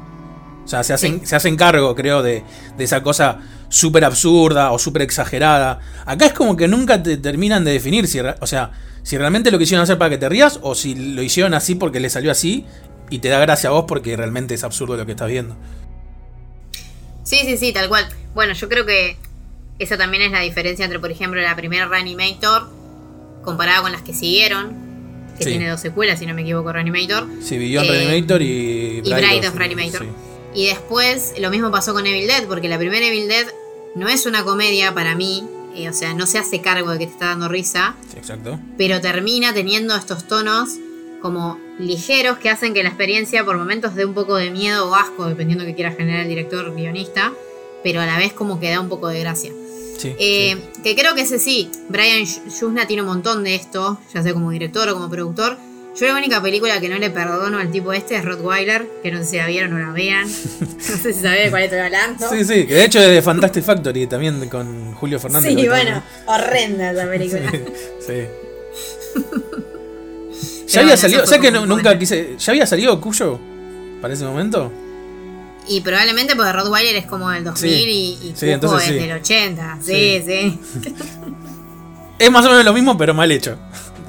Muy mal hecho, en todo, en todo aspecto. Yo me acuerdo que la alquilé eh, en el videoclub justamente con una amiga que, que nosotros íbamos al colegio porque sí, era como tipo secundario. Cuando la vimos, pero ni, ni a esa edad te la fumabas, o sea, ni adolescente, era mierda. no, sí, sí, bueno. Em, pero bueno, sí, está bueno que lo, eh, o sea, retomando el tema, separar un poco que a veces hay buenas películas que no son buenas adaptaciones y malas películas que son buenas adaptaciones o que uno puede ver, no sé, el amor que se le puso detrás o las ganas que tiene esta película de, no sé, ser una especie de carta de amor a Lovecraft. Em, y bueno, sí, creo que en base a esto, em, a mí la, última que me gustaría sumar en base a esto a, adaptaciones eh, es justamente la que venía mencionando, que es eh, The Whispering in the Darkness, que es una película de 2011. No la confundan con otra peli que es mucho más independiente, que creo que salió en 2007 o 2008, em, que es de otra productora, que, tiene un nivel de producción mucho más bajo, em, que nada, que parece una especie de, no por despreciar, pero no parece una película comercial, sino que The Whispering in the Darkness de 2008 es más, no sé, cine, una tesis de un estudiante de cine, básicamente. O sea, es una película que en su momento capaz se hizo popular porque como había tan pocas adaptaciones directas de Lovecraft, nada, en un momento creo que todos vimos todas las películas. Yo cuando quise buscar pelis de Lovecraft eran una especie de contadas con los dedos de una mano. Ahora hay más. De hecho, recientemente salieron varias. Em, pero bueno, The Whisper in the Darkness de 2011 está dirigida y producida por John Brani, que es el mismo de Colostulo 2005. Y también detrás de la producción de esta película está la Sociedad Histórica de Lovecraft, o sea que tiene como todo un trabajo detrás que nada, que se aprecia, digamos. Em, si Colos Tulu era una película muda, The Whispering in the Darkness es una película que rinde tributo como a la década de 1930, que es toda esa época de eh, el cine de monstruos de Universal, de Drácula, de King Kong, de Frankenstein. Esta película no tiene monstruos en sí, o sea, no, pero sí tiene como la estructura, los tonos, eh, los claroscuros del cine de esa época. Y también tiene mucho del impresionismo alemán, o sea, hay momentos en los que la puesta en escena eh, nada, te hace acordar un poco a, bueno, el gabinete de Doctor Caligari, todo ese tipo de terror que capaz te está perturbando solo con el sonido y con cómo ubica las luces y las sombras, no sé, cuando te muestra una cara, por ejemplo. Eh, entonces la película desde el lado formal está re bien cuidada, y desde el lado de la adaptación, es una película que está buena como adaptación, eh, bueno, de este cuento, de, que se llama igual, el cuento de Lovecraft de Whispering in the Darkness. Y bueno, básicamente trata de un estudioso que, a ver, el tipo es medio escéptico, hasta que le dicen que en un pueblito hay como un, eh, nada, un chabón de campo que tuvo como encuentros con seres que en esa montaña básicamente aparecen. Eh, y bueno, como que hubo avistajes de seres que no se pueden describir, como si fuesen avistajes de ovnis, pero que no, en esa época como que no, se pueden describir. Eh, entonces, bueno, se narra toda esta historia de qué es verdad o qué no, como que el cuento juega un poco con la idea de que muchas veces la ciencia es muy escéptica, pero ¿por qué, por ejemplo, eh, si no existe algo sobrenatural, ¿por qué se parecen tanto, no sé, culturas que nunca tuvieron contacto? Por ejemplo, los egipcios y los mayas, que supuestamente. Todo ese tipo de, conspiraciones, como Lovecraft siempre las, las describió. Y la película, como que agarra ese, ese mismo debate y que. Por eso, la película está bastante buena y plantea los mismos temas de Lovecraft. Lo que sí, tiene un tercer acto que nada que ver al, al cuento original, porque lo quisieron hacer bastante más cinematográfico, o sea, le metieron un tercer acto de acción, que es cuando básicamente este personaje que llega al lugar descubre algo, eh, y bueno, eso se tiene que resolver. Una especie de combate, que yo lo único que le critico a esta película eh, es que está muy bien recreado la idea del cine clásico de los 30, salvo por este acto final en el que meten criaturas hechas con CGI, que la verdad que no queda muy bien. Y no queda muy bien porque si vos vas a recrear esa época, tenés que usar criaturas de goma o de, no sé, de lo que se usaba en ese momento, muñecos, que capaz sí, a ver, no va a dar una idea de, che, qué buen presupuesto, pero también es la idea que se tenía en el momento. O sea, si vos metes CGI mal hecho, y sacás un poco la magia de la película que venía construyendo la película hasta entonces. O sea, el tercer acto es un poco medio eh, decepcionante en esto, pero igual en general me parece que es una película que está muy buena y que también es una adaptación muy fiel. Cambian el acto final, por lo que decíamos hoy más, eh, bueno, hoy antes, que a veces los finales de Lovecraft son como anticlimáticos o terminan con, no sé, una frase y nada más, o con una mirada que vio algo, lo describe y terminó. Eh, que es obviamente el cine a veces, depende de cómo lo encares o no, no se puede hacer. Claro. Claro, bueno, yo esta peli no la, es, creo que es una de las... En ese 5%, 0,5% no, 5% de que no vi, creo que esta es una de, las que no vi. Pero bueno, por la experiencia que había tenido con la anterior. Fue como que ni siquiera me... No sé, no, dije, no, ya está, no, no, no le voy a aguantar. Si no aguanté la otra, esta no voy a aguantar. No, es que justamente eh, a mí me parece que Colos Tulu está buena como experimento, pero hoy en día, o sea, en 2000, 2005, a ver, es, no es hace tanto, pero a la vez, en estos 15 años, el cine de terror tuvo un montón de cambios, qué sé yo, y hoy en día, por ejemplo, hay mucho cine de autor en el terror, como que volvió a haber una oleada, y eso hace que, no sé, que películas recientes como The Lighthouse se sientan los cristianas y que un poco, no es que escasee lo Lovecraftiano, sino que hoy en día me parece que hay más. Entonces, películas como Call of Tulu no tienen el mismo valor que tenían en 2005. Eh, entonces, hoy en día yo Call of Tulu no la recomendaría. A ver, salvo que quieran ver todo lo de Lovecraft, que está perfecto, pero si vos me decís, elegí tales películas, no recomendaría Call of Tulu, pero sí recomendaría esta, porque me parece que Call of Tulu fue un experimento que, nada, llamó la atención, funcionó en su momento, y que hizo que puedan conseguir presupuesto y que también se animen a hacer esta película, que no tiene, o, dicho de otra forma, tiene mejor ritmo y es una película mucho más contemporánea de lo que es eh, Call of Tulu, que realmente parece una película muda y que a veces el cine mudo, obviamente eso va en tema de gustos, pero a mí, salvo películas particulares, la verdad que el cine mudo no me gusta. Em, entonces creo que eso también es el problema de la de 2005. Sí, entiendo. Sí, es como, digamos, si bien está marcado el, hecho de que es una película independiente, esta por ahí es mucho más película, por así decirlo, eh, menos experimental, no sé cómo decirlo. Claro, sí. No, y además el lenguaje cinematográfico de esta se buscó llevarlo a la actualidad por todo esto que digo, que el tercer acto de la película tiene como un cierre de acción, con una persecución y todo ese tema. Bueno, el hecho de usar CGI también creo que lo intentaron hacer más moderno, aunque a mí personalmente no me gustó cómo quedó. Em, pero sí, termina siendo una película con una estructura más acorde, con actos más acorde a los tiempos que corren. No como el cine mudo que tenía una estructura o unas técnicas que hoy en día capaz ya no van más, salvo que sea la intención del director y que uno la pueda apreciar. Sí, sí, sí. Em, pero bueno, entonces eh, creo que podemos cerrar este bloque de hablar de adaptaciones y podemos pasar a eh, nada, nuestra sección de recomendaciones de pelis, eh, en la que nuestra idea también es hacer un poco un top 3 personal, de por ejemplo cuáles son para mí y cuáles son para Lucas, las mejores pelis eh, y después también hacer un top 5 general, o no sé si un top 5, pero si no más bien, no sé, estás escuchando este podcast y no sé, no tenés idea por dónde arrancar, porque la verdad que Lovecraft es inmenso y Lovecraft en el cine también lo es, porque por lo que decíamos, eh, nada, Alien tiene algo de Lovecraft, un montón de pelis tienen cosas de Lovecraft. Entonces, si vos decís, ¿por qué pelis empiezo? O nada, qué sé yo, no tengo ganas de leer y quiero conocer a Lovecraft, ¿qué pelis miro? Bueno, creo que podemos separar cinco películas que serían ideales para eso. Sí, sí, sí, hay cinco. hay cinco, hay cinco.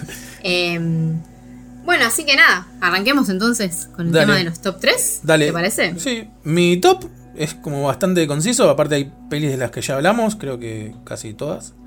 Em, Para mí la, primera, o sea, mi top 1, como dije ya antes, es de, Resurrected. Eh, esa película me encanta. Eh, es, más, es una película que, digamos, desde que la vi la primera vez, y no, creo que la habré visto en el momento que salió, o sea que yo era, era muy chico, tendría 12, 13 años. La, fui viendo después, tipo, ponerle cada 5 años, cada, ¿entendés? Como una cosa así. Y cada vez le encontraba cosas nuevas y cuando iba conociendo el mundo de Lovecraft me iba gustando cada vez más la película. Y me pasó que la vi hace muy poco, eh, hará, no sé, dos meses la volví a ver. Obviamente ya la tengo súper en la cabeza, o sea, pero bueno, y me, sigue gustando y me sigue como atrapando como si no la hubiese visto nunca. Es como que me, genera. Me hace. Me genera mucha inmersión en la historia, en lo que está contando. Y con todo el, digamos, el background que hoy tengo de Lovecraft. La disfruto todavía más. Eh, mi top 1 definitivo es eh, The Resurrected. Después. Eh, yo pondré, pondría From Beyond. Porque Digo, me parece también una muy buena adaptación. Y aparte porque tiene todo eso que tenía el cine de terror de esa época. Que era basarse, o sea, quedarse mucho en, lo visual, lo bien explícito. Eh, no escatima en terror, no escatima en gore, no escatima en efectos especiales eh, prostéticos. Los diseños que tiene... Eh, si bien obviamente esto siempre lo digo cuando hablo de cine de los 80 eh, no, hay que, no hay que compararlo con el cine hoy en día porque la tecnología hoy en día te permite hacer, no sé, piel con poros y, pelitos que se mueven. hay que entender que esa época, eh, obviamente que se va a ver raro, pero bueno, era, lo que se hacía en esa época. Eh, para mí es una película muy redonda. From Beyond es una película muy redonda. y aparte es muy entretenida, eso es lo que tiene. Eh, no, no, creo que es una peli que la puedes ver. No queda vieja. No se siente vieja una peli. Como, decir, como lo mismo que dije para The Hampton Palace. Eh, no se siente vieja. Eh, y el tercer puesto me costó mucho. Porque viste, siempre cuando tenés el último puesto es como que decís, ay, esta no la quiero dejar afuera, ay, esta no la quiero dejar afuera. Em, pero hablando de películas que son basadas en, digamos, en algo de Lovecraft, eh, voy a decir la verdad. Estaba entre tres películas. Que la Dagon era una. Eh, que es una. Para mí es otra película de Stuart Gordon. Eh, que lo que tiene. A mí me gusta mucho la atmósfera que tiene. Tiene esa cosa de que te hacía sentir. te generaba lo mismo que me generan los relatos. de llegar a ese lugar. a ese pueblo con gente extraña, que siempre estaba lloviendo, todo húmedo. O sea, eso me, lo contagió muy bien. Pero después la película mm, como que hace agua en muchas cosas. Entonces fue como que, bueno, pensando bien, dije, bueno, la dejo de lado. La otra era una peli que se llama The Cures del 87. Em, que estaba basada en, en The Color Out of Space, como la peli que salió hace poco de, de Nicolas Cage. Pero, y es más, está producida por Lucio Fulci, que yo en su momento no, ah, lo supe, lo supe años después. Eh, Lucio Fulci, bueno, es un director muy conocido de, del cine de terror italiano, que hizo, no sé, Las Puertas del Infierno, La Casa Cercana al Cementerio, El Descuartizador de Nueva York, y bueno, muchas películas, es una personalidad conocida. Eh, pero lo que me pasó con esa es que no resiste el paso del tiempo. Es una película que la ves hoy en día y decís, por Dios, ¿por qué estoy mirando esto? Quedó como muy vieja. Eh, es muy parecido a lo que vimos en The Color of Space. Un meteorito que cae en una granja. El tema es que la familia está representada. Viste que hay, sobre todo en Estados Unidos, eh, en un momento del cine estaba esto de que todos los que vivían en el sur eran deformes, que tenían hijos entre primos y todas esas cosas, que era como muy clásico de las películas. Siempre eran caníbales y bueno, viste todas esas cosas. Sí, eh, Wes Craven hacía mucho de eso. Sí. ¿Y viste? Las tienen ojos, todo así. Exacto. Y viste que está esto de que, le dicen paletos a ese, tipo de gente. Bueno, está como llevado al extremo. Es como si fuese el personaje de Los Simpsons. Eh, el que tiene, que tiene como 300 hijos. Bueno, Está muy llevado a ese extremo. Es una familia que vive en el sur de Estados Unidos, en una granja, y son como los estereotipos, pero llevados al extremo, que te genera mucho absurdo. Si bien la, película tiene cosas buenas, sobre todo cómo ellos van cambiando, cómo se va generando la locura de ellos. Los que hayan visto la peli de, de Nicolas Cage, o sea, básicamente es lo mismo. Pero bueno, tenía algo muy irreverente que me hizo sacarla. Si bien me gusta como adaptación, me hizo sacarla. Y el tercer puesto me quedo con Reanimator. Que si bien no hablamos puntualmente, creo, de Reanimator, la nombramos varias veces. Eh, que está basado en el, en el cuento que llama Herbert West Reanimator. Eh, y también es de Stuart, Gordon, con Brian Yuzna. Estaba Jeffrey Combs, que era como el actor fetiche de Stuart Gordon para todo lo que tenga que ver con terror y Lovecraft. Sí, que también está en From Beyond, sí. Sí. Sí, eh, está en, en, Necronomicon, está, hay un montón de películas que está él. Y esta también tiene todos los condimentos. Si bien tiene, es muy parecida a From eh, si bien es anterior, pero bueno, es muy parecida en el, hecho de que tiene mucha cosa de body horror. Eh, es muy entretenida. La película tiene también esa comicidad medio como irreverente, pero es muy entretenida en sí. Es una película bastante rápida y es muy ochentosa. A mí, para mí, que, que una película sea muy ochentosa es un, es un halago porque tiene como esa ese olor a los 80 eh, que lo hace tan particular. Obviamente no es una película que le puedas pedir grandes actuaciones y ni nada de eso, pero creo que es muy es, muy clave en todo lo que es Lovecraft llevado al cine. Ese sería mi top 3. Sí, bueno, yo, a ver, para el top 3 creo que vamos a repetir películas, pero porque también es como que hay, hay mucho de Lovecraft, pero hay pocas que si hablamos de adaptaciones, o sea, cuentos llevados a cine, hay pocas que realmente sean, vos decís, buenas. O sea, hay un montón, pero hay pocas que sean buenas.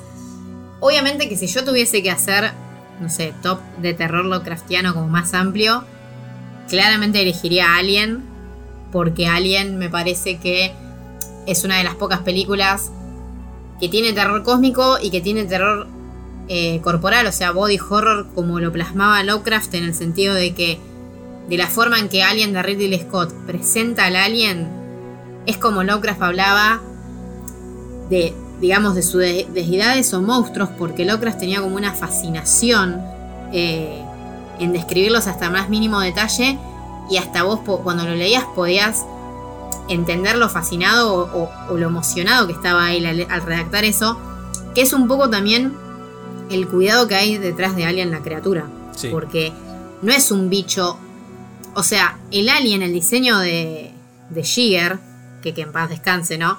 Pero es, eso lo presenta como un organismo perfecto, porque es lindo y a la vez es, es horrendo, pero es horrendo de un sentido muy único. O sea, es una criatura esbelta y, no sé, y hermosa, y es la fascinación que también generan todos los fondos que hizo eh, este mismo ilustrador para, para Alien. O sea, cuando la Nostromo aterriza en, ese planeta desértico donde están los, los facehugger, estos que vos que mencionabas hoy, eh, es como que hay todo una, un mundo recreado que es recontra lo cristiano.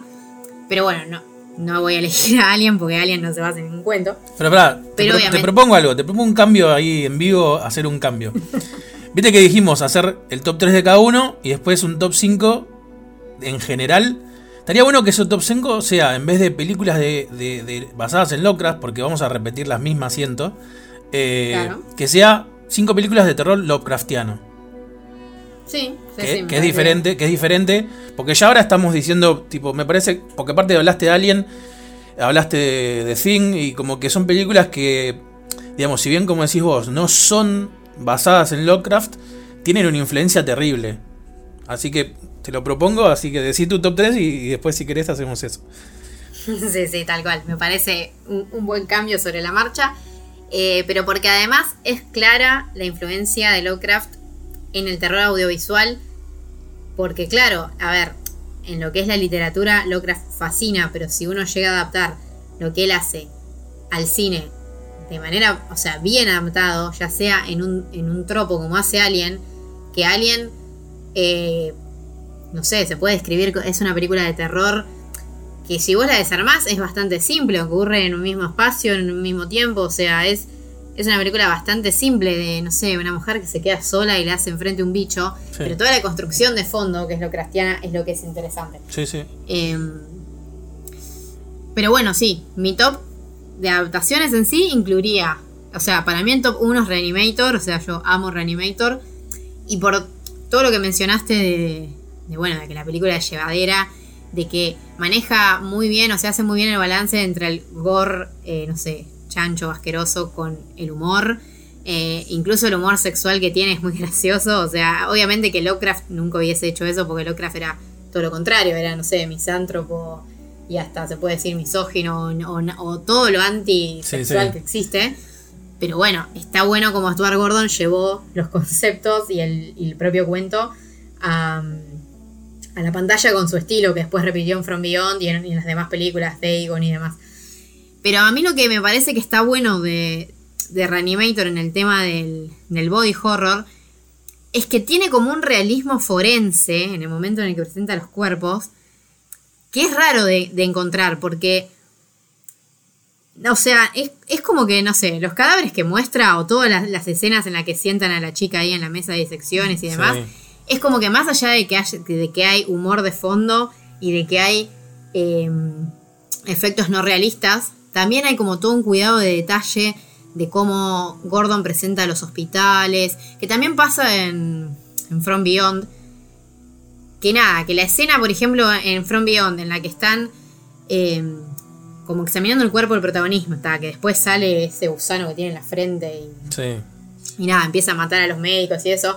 Es como que pasa de una frialdad forense que está re buena a toda la, eh, nada, todo lo insólito del body horror que tiene él. O sea, como que me parece que Gordon maneja bien esos dos universos, de lo realista a nivel forense y el body horror, eh, nada, fantástico, por decirlo de alguna manera. Sí.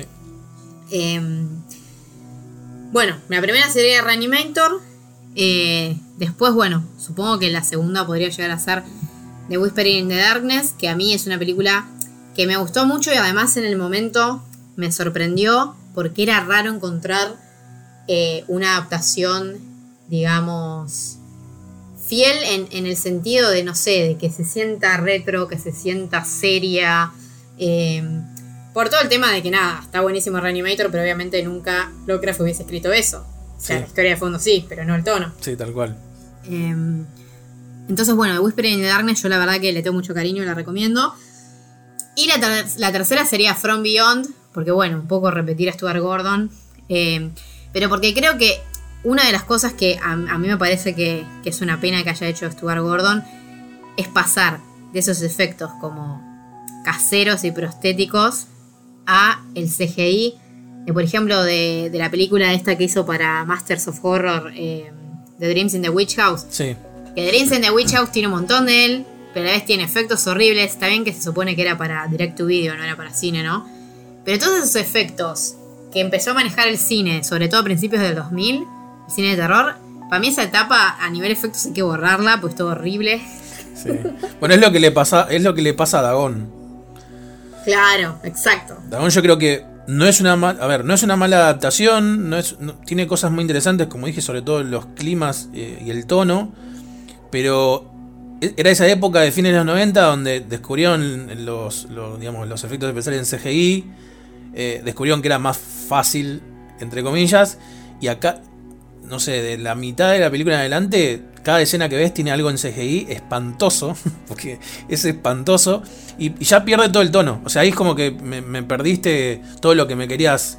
O sea, todo el tono ese medio opresivo, incluso que tiene eh, durante todo, no los, primeros 40 minutos de la película, cuando en cada escena que aparece la, Dagón, digamos, eh, o la chica, eh, salen tentáculos de todos lados los tentáculos son tan feos que te quita, te quita de, digamos, del lugar. Porque uno puede entender que los efectos de esas pelis de ese año sean, parezcan viejos o, que, no sé, hay algo que se parezca que medio que es un muñeco, hay cosas que se pueden entender. Pero acá ya quedan feos, o sea, la palabra es feo directamente. Es que sí, a mí, a mí lo que me, lo que me encantaría es poder volver a esa época para ver si posta. Porque yo me acuerdo que muchas pelis de ese, de ese momento, en, el momento parecían buenos los efectos. También pasa con los videojuegos. Me acuerdo de juegos que en su momento decía, ah, qué buena gráfica. Y que hoy en día es horrendo. Entonces es como. Porque hay, hay estilos visuales que envejecieron bien.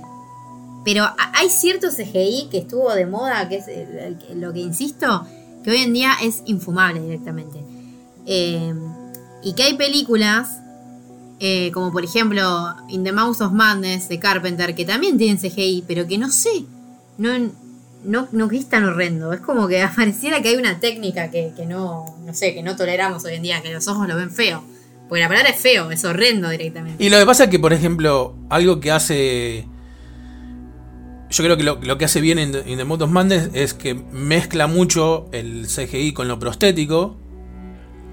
Y utiliza muy bien el juego de las luces. O sea, no te muestra en pleno día, no sé, un tentáculo que con la calidad de, de, digamos, de render y texturas que hay en esa época se va, a quedar espantoso. Eh, sino que lo que hace es jugar mucho con, con la oscuridad. Entonces, eso sumado a la prostética, yo creo que queda, pasa muy bien desapercibido. Que es todo lo contrario a lo que le pasó, hablando de películas Lovecraftianas, y que a mí es una película que me encanta, pero por ejemplo en The Mist, la adaptación, Sí. la adaptación de, de Stephen King, eh, La de Frank Darabont, decimos. Sí. Los, por ejemplo, hay una parte, me acuerdo, una parte muy puntual, que está el chico, del, había un, un chico que trabajaba también en las, en las pelis de eh, American Pie, el Colorado, que están como en una bodega y entra un tentáculo por abajo de la puerta de la bodega, lo agarra él y se lo lleva, y es muy feo. Eh, eh, o sea, y estamos hablando de una película de que del dos- 2000 algo, no me acuerdo bien cuándo es de Mist. Eh, 2007, sí, Sí. que ya es más reciente. Claro, y el CGI es feísimo. O sea, se- para ese entonces, ni siquiera en ese entonces vos podías verlo y decir que era algo lindo. Porque en ese entonces ya había una tecnología de, de puta madre. Ya se había hecho Terminator 2, o sea, ya está. No puedes hacer efecto feo. Claro, tal cual. Encima era una película que era una superproducción, tenía mucha plata metida. Y vos fijate que en la misma película, al final, cuando te muestran los, bicharracos gigantes pasando, eh, y no es spoiler, ya pasaron más de 10 años, eh, están tan bien metidos con, con, digamos, con, la, con la profundidad del campo, o sea, están tan atrás y están también, eh, digamos, metidos en la oscuridad y en la lejanía, que ahí sí parecen, están genial, ahí parece, o sea, te, te genera eso que te contagia ese final, pero porque está bien jugado con el tema de las luces. Y a pleno día, con las luces de- del lugar que había ahí, eh, y te, A ver, no digo que eso haga mal a la película, pero te choca. Y pensá que acá son, no sé, dos minutos esa escena. En, por ejemplo, en, en Dagon son los, los últimos 40 minutos de la película. Sí, sí, sí, en Dagon claramente prevalece más y, y hoy en día es como muy difícil verla. Eh, sobre todo viendo que también qué bien funcionan hoy en día From Beyond y Reanimator. que. Son del mismo director. Exacto. Pero bueno, entonces ah, cerremos eh, el programa de hoy con una serie de cinco recomendaciones, o sea, pelis, no sé, que Sí. estén buenas y que tengan elementos lovecraftianos. Eh, yo diría sin ningún orden particular, porque tampoco eh, es muy difícil, no sé, ubicar The Thing y Alien, porque no sabés cuál es mejor, pues son distintas también. Eh, Yo obviamente, bueno, de mi lado, obviamente que ubicaría a Alien. Eh, también porque me parece que incluso hasta fue una película muy influyente en el slasher, porque, bueno, la protagonista, la teniente Ripley, eh, ya siempre la mujer fue un personaje, o, o bueno, la mujer en general siempre tuvo un protagonismo mayor en el terror que en otros géneros. Eh, incluso cuando se habla de, no sé, de un protagonismo negativo, como por ejemplo en los 70s que abundaban las películas de explotación sexual, que no sé, que había mucha violación o que había mucho maltrato contra la mujer, siempre, incluso en los Rape and Revenge, como que, que es un género que fue re prolífico en esa época, eh, sí, había muchas atrocidades contra la mujer, pero también la mujer siempre era la que sobrevivía o era la que se vengaba. Entonces me parece que, eh, nada, Alien también es una película muy prominente por lo que significó, eh, nada, la lucha de Ripley contra el Alien, porque es otro tipo de antagonista, o sea, no sé, no, no es un bicho típico, ni tampoco es un asesino, es como una especie de, de terror, justamente como diría Lovecraft, como un terror que va más allá o que no, no sé, no sabes cómo enfrentarlo, no sabes qué es y está ahí. Eh, y también las mejores escenas de Alien para mí son las escenas en las que el alien no se ve, que, eso es un, algo a redestacar de la primera Alien. Que hay que verlas.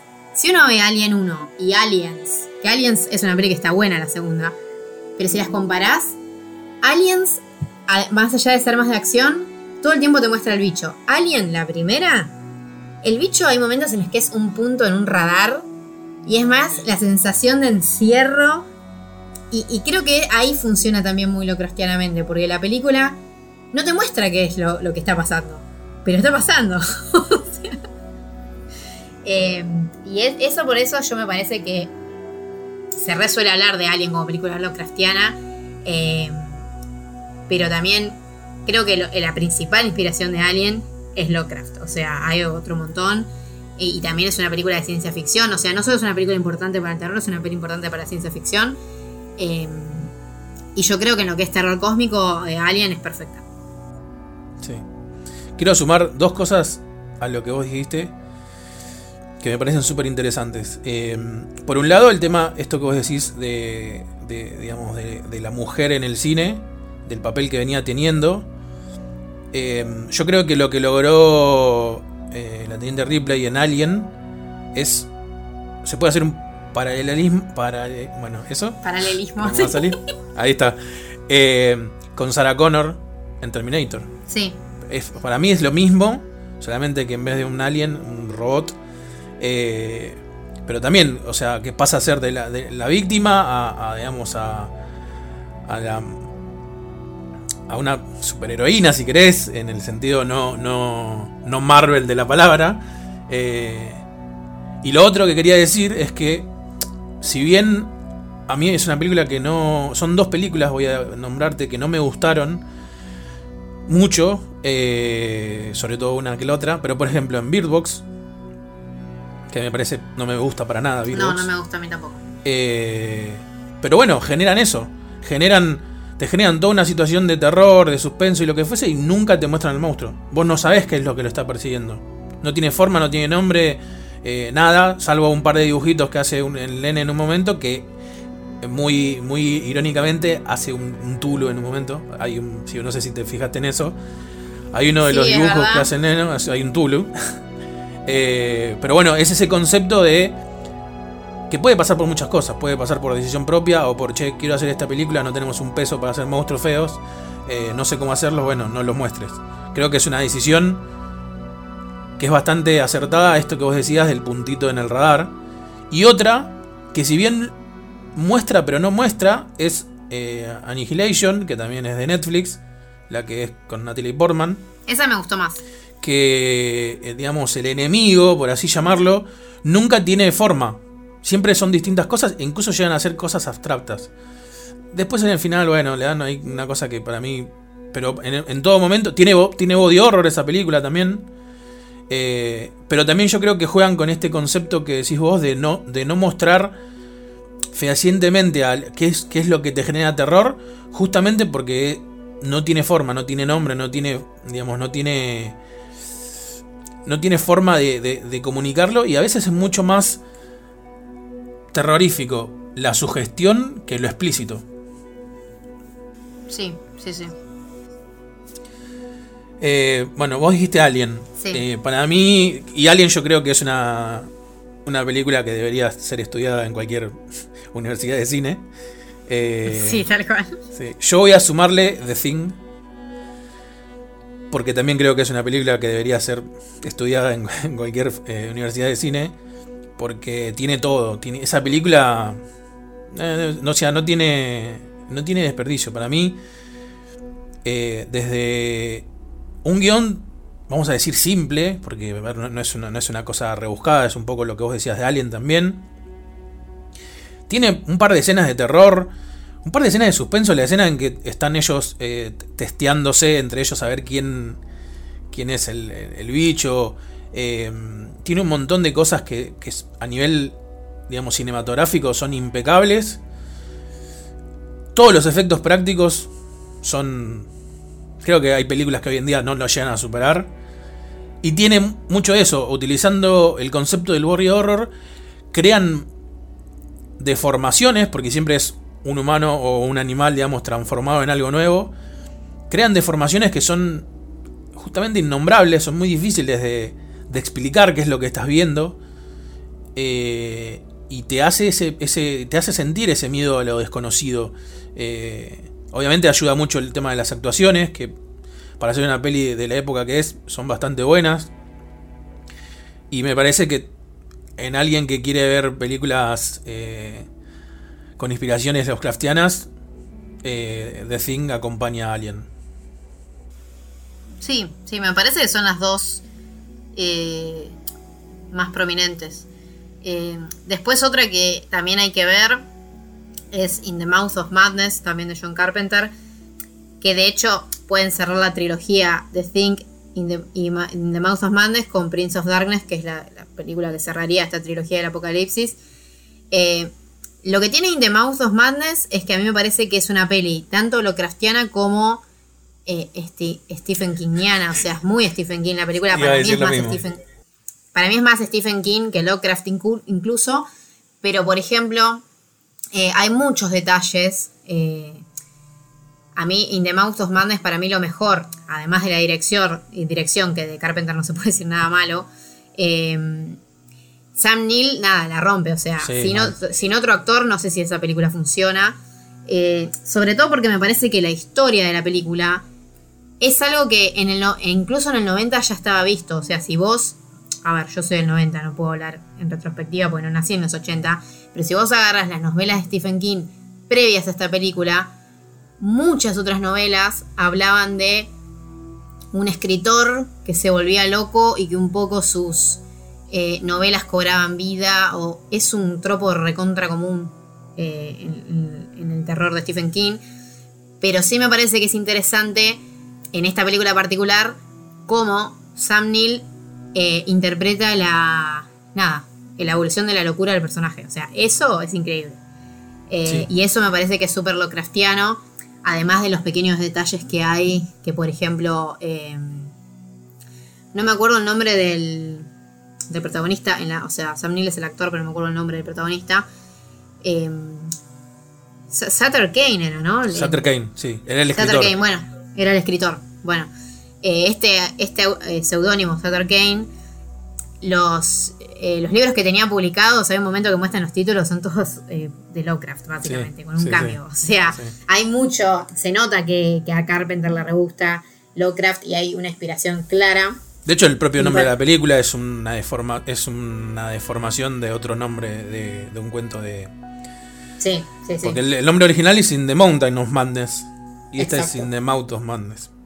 Exacto, exacto. La, digamos, la, ¿cómo es que se llama? La inspiración viene de todos lados, está más que clara. Sí, sí, está, está más que clara. Y me parece que es una, buena peli para ver, eh, nada, este viaje hacia la locura. Que está, realmente eso está muy bien llevado. A mí, a mí, eh, de hecho la peli se la sigue bancando, es una peli del 94 que hoy en día la ves y envejeció súper bien. Sí, vale. Em, Dijiste, hasta ahora, yo creo que dijimos las tres más eh, sí. Más, icónicas. Sí, icónicas. Y que aparte, más allá de ser icónicas por, por ser Lovecraftianas, son icónicas a nivel cine. Yo creo que las tres eh, son películas muy completas en, todo sentido.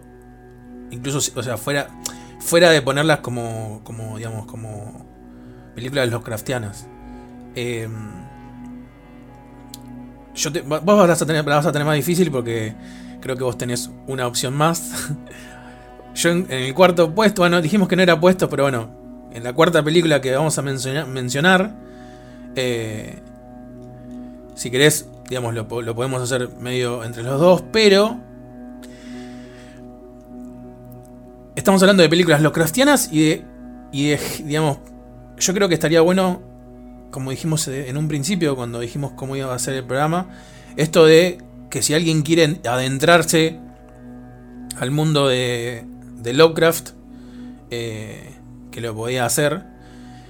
Y me voy a animar a, recomendar una película que en realidad, o sea, hay una primera parte y una segunda parte. Que a ver, son películas pasatistas. Son esas películas que no es ni buena ni mala, que vos la ves y está bien y listo. Pero tienen tanto contenido, tanto contenido de Lovecraft y su literatura, sin ser adaptación, que yo creo que vale la pena de que el que, el que quiera meterse en el mundillo de, adaptaciones o de películas de Lovecraft y todo de Lovecraft, eh, las tiene que ver que es la herencia Valdemar.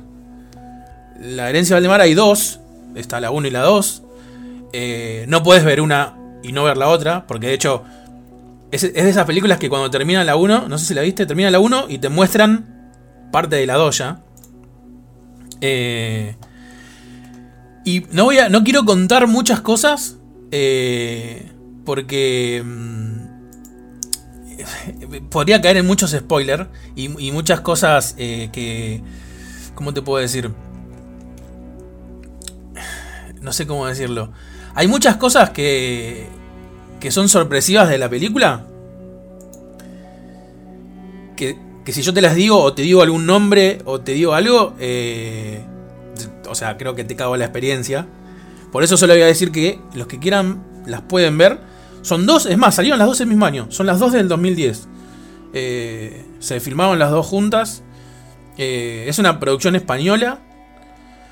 Eh, de hecho, tiene algún que otro. que otro nombre conocido.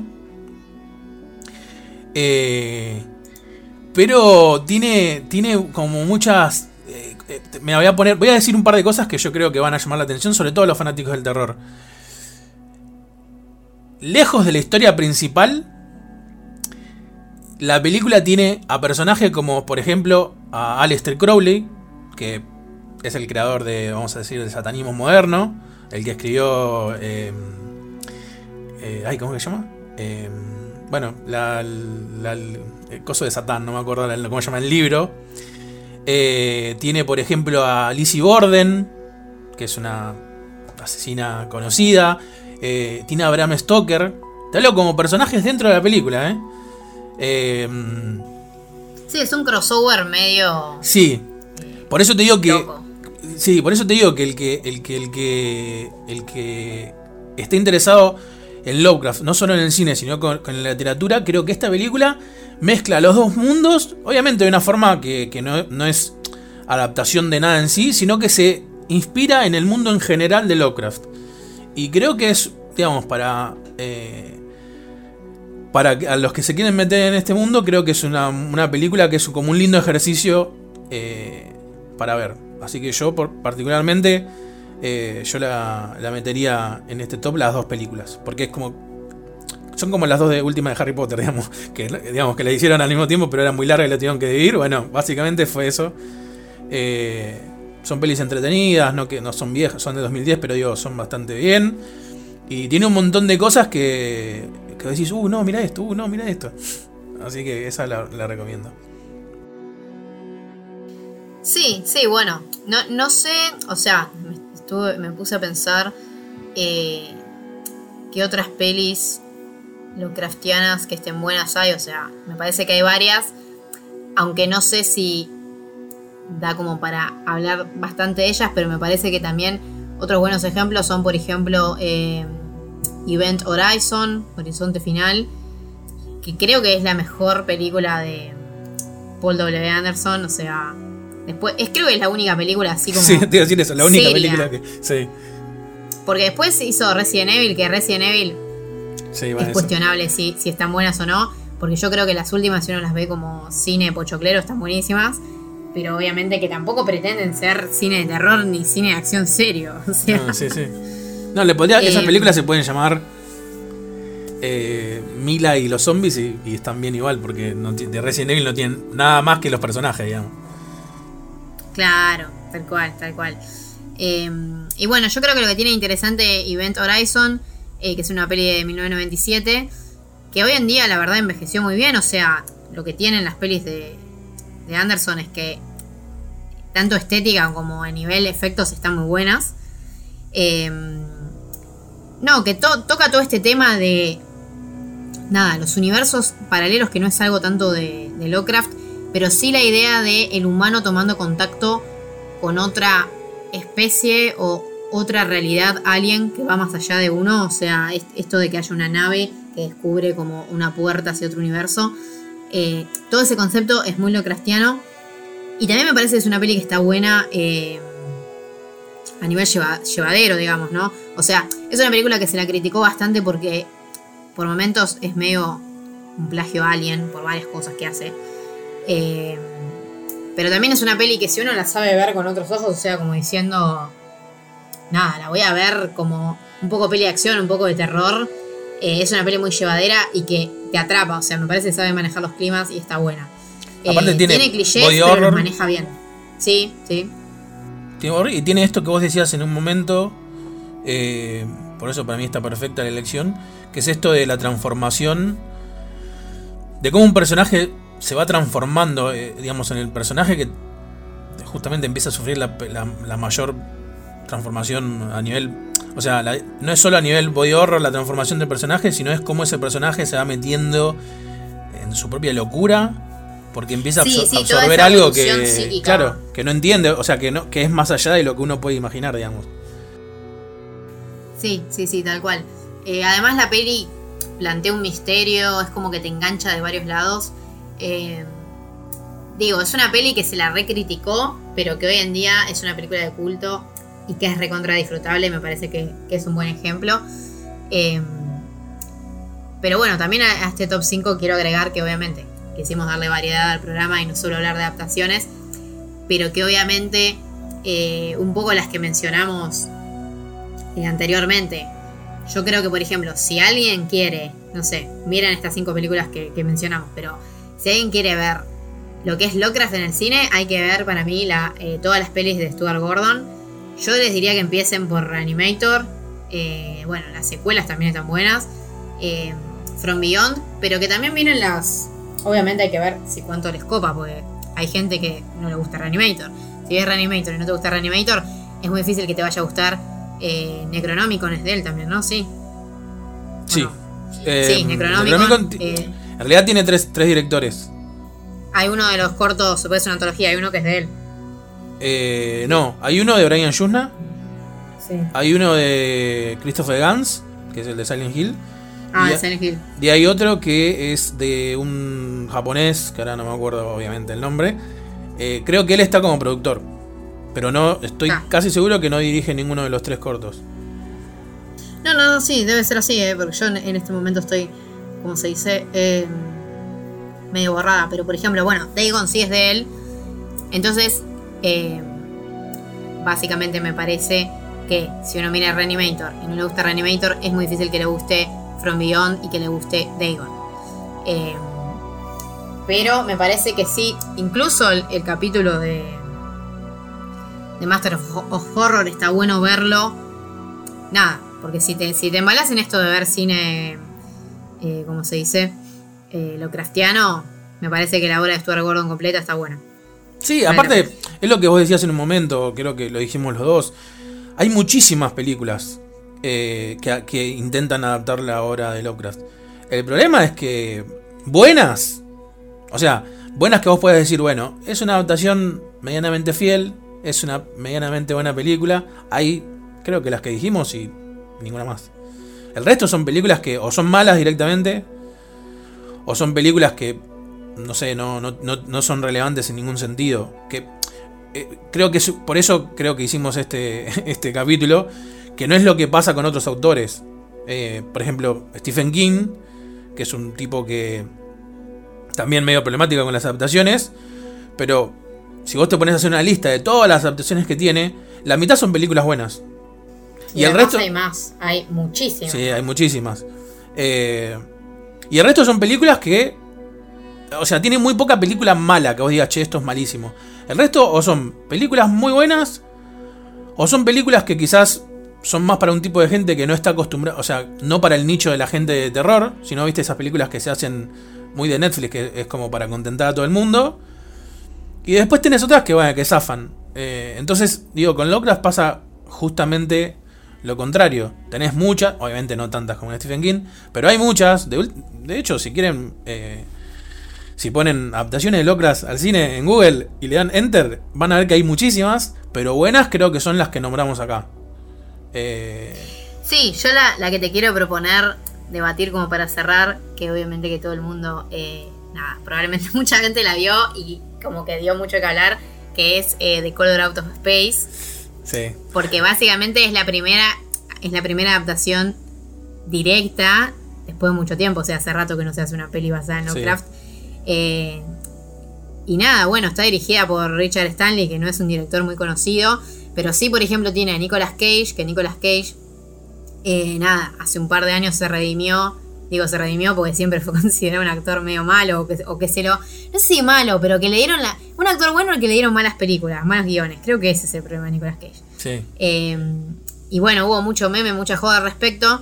Pero con Mandy y con un par de pelis de terror en las que actuó en los últimos dos años, medio que se redimió. Y Color Out of Space me parece que. Nada.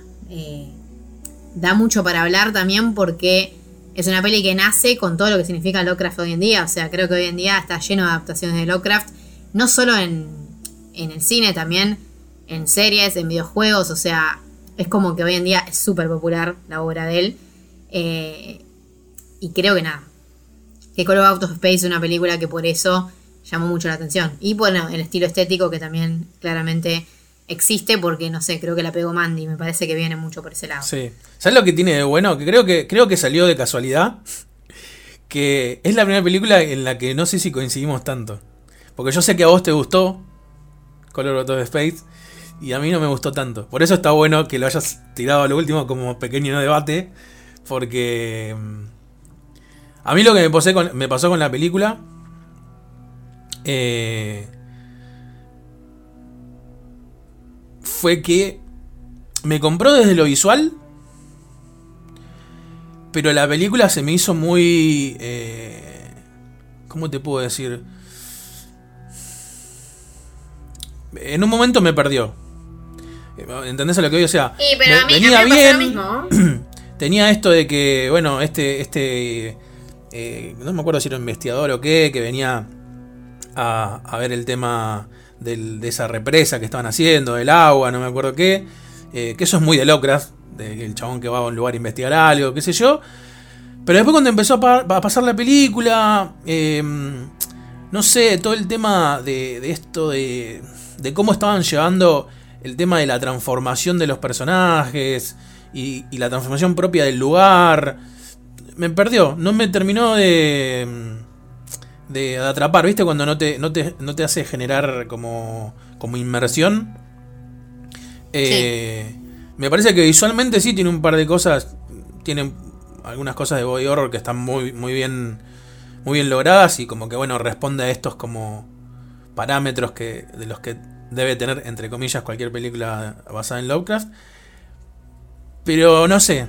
A mí es como que. Mm, no, no sé, no me gustó mucho. Pero me gustaría saber bien, porque aparte nunca lo hablamos eh, mucho de esto nosotros. ¿qué te, ¿Por qué te.? Porque a vos te gustó.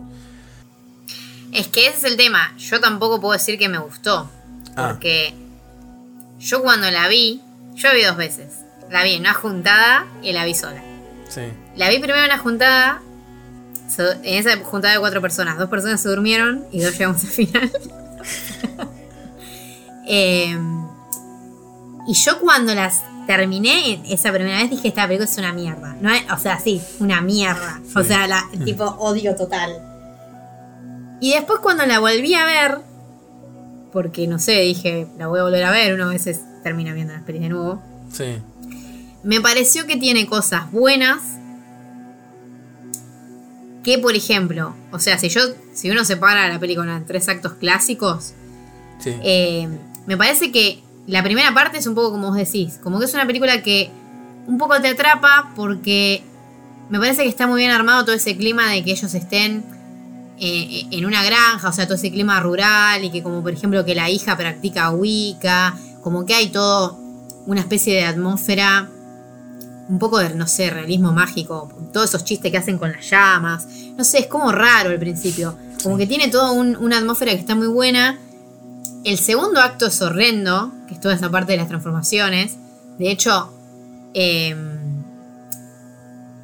no, la idea tampoco es spoilear la película porque quiero que la vean, pero em, todo lo que pasa con la madre, que básicamente cómo se va transformando y un poco la relación, la química que hay en la familia, al principio parecía funcionar, después no funciona. No importa si están, si están transformados en monstruos o no, quién es un monstruo, quién no es un monstruo, eso no importa. Me parece que llega un punto que la película se vuelve una película de acción barata. O no sé, eh, terror como... Le falta algo. Es como que generó todo un clima de suspenso y, que te va atrapando un misterio que vos decís, che, ¿qué está pasando acá? A de la nada pegar un escopetazo y no sé, se llena de monstruos. Que desde el lado del body horror están buenos, pero desde el lado de, no sé, el desarrollo de personaje o la, conexión que puede haber entre ellos, no funciona para mí. Eh, Sí lo que me terminó gustando es que, o sea, vos cuando lees el cuento de Lovecraft, que es uno de los cuentos que justamente tienen la mejor... Eh, describen bien el concepto de lo que es Lovecraft, porque Lovecraft habla de que en un... También en una aldea así rural, una granja, cae un meteorito que tiñe las cosas de un color que no existe. ¿Qué es un color que no existe? Y no sé, porque no lo puedo ver. Entonces no sé qué es el color que no existe. Y no se puede mostrar, no te puedo mostrar un color que no existe, por lo menos en este momento es físicamente imposible. Entonces la película al final tiene una escena en la que, para decirlo de una manera abstracta, la realidad se consume en toda una escena, no sé, abstracta y con colores muy bizarros que me parece que dan en el clavo de lo que tendría que ser terror cristiano. La escena final Después de esa escena hay como créditos y una escena post créditos que nada que ver. Que caga todo, me parece. Sí. Pero, la escena final, digamos, de el destino de esta familia que vivía en el campo y que vino un meteorito, me parece que es increíble. A nivel dirección, a nivel estético, a nivel todo. Es como, wow, buenísimo. Pero no sé, en líneas generales me parece una peli medio de 6. Ah, mira, yo pensé que te había gustado más. O 7. Igual, o sea, ahora con, digamos, explayándote y escuchándote bien todo lo que decís, eh, veo que coincidimos más de lo que yo pensaba que coincidíamos. Eh, no, es que. No, decime, dale. No, es que ni bien la. A ver, ni bien la vi me pareció horrenda. Fue como, mmm, esto es una mierda. Pero creo que hoy en día puedo decir que es una peli que me gusta. Pero por esas cuestiones, como que. Por eso creo que la recomendaría también. Porque si vos querés ver algo lo cristiano, la peli tiene elementos que, otra, que ninguna otra peli tiene, ¿entendés? Me parece, a nivel dirección o, a nivel climas. Eh, y, entiende Lovecraft de una manera nueva, me parece también. Pero la historia, los personajes, todo eso es horrible. Sí, a mí me pasó algo en particular con los colores. Que a mí ese, tipo de colores, a ver, em, son muy. Ah, yo siempre yo le pongo, le puse un nombre para definir la forma. Son colores de streamer. Viste que hoy en día todos los ah, streamers tienen, tienen luces medias, esas tipo rosita, violeta, ese, como esa onda, y, como que después de después de Stranger Things, que vino toda la época de los 80, están esos colores muy como flujo de los 80. Bueno, creo que toda la estética de esa película se basa en esos colores, y como que a mí me la, eso me la bajó un poco. Porque yo lo que, sinceramente, lo que menos me imagino de Lovecraft son colores vívidos. No sé por qué. Por eso, te, por eso en algún momento hablábamos mucho de las expectativas, ¿no? Creo que a mí esta película me la mataron las expectativas. Em, porque por ahí la película es un 7, pero vos te esperabas que era un 200. Y obviamente queda muy chiquita. Pero bueno, con el tema en particular de los colores, si bien me parece muy genial, y que incluso fue algo que me pareció también eh, como que los mismos colores los emplearon en esa película que hablamos antes de Annihilation. Eh, cuando ellos ven a este. Hay, ella, hay una parte que ellas entran a como ese lugar. Eh, no sé si la viste la peli. Y bueno, viste que están como esas estatuas de, de plantas. Y, todo el color alrededor, incluso el color de esa masa amorfa, eh, son estos colores, estos mismos colores. Son como esos colores de streamer que yo le llamo. que, que en una peli de Lovecraft no me los imagino. Eh, porque de última en Mandy, ponele, que creo que maneja eh, colores muy similares, eh, lo usan iluminando una... O sea, lo usan dándole un, un contraste, ¿entendés? Hacen como fondo y figura. Porque lo buscan creo que para acentuar momentos muy justos, esto de solo imagen en negro con ciertas cosas en rojo para formar una silueta, como por poner un ejemplo. Acá el uso de esos colores es como parte de toda esa mm, naturaleza o de todo eso que, está pasando alrededor. Y no sé, a mí como que no lo sentí parte de, lo que mi cabeza es Lovecraft. Eh, sí, a mí me parece que esta peli Color Out of Space Uh, por eso digo, usa esa paleta de colores. Eh, porque justamente lo ochentoso hoy en día es eso. Es eso. De hecho, el Wave, la música retrofuturista eh, que está re de moda, usa esos colores también. Entonces es como que sí, para mí responde a una moda. Pero a mí no sé si me gustaron tanto los colores. Que medio que me dio igual. No, no, no es que me moleste no, la escena final hay como una especie de body horror monstruoso. sí, sí, sí.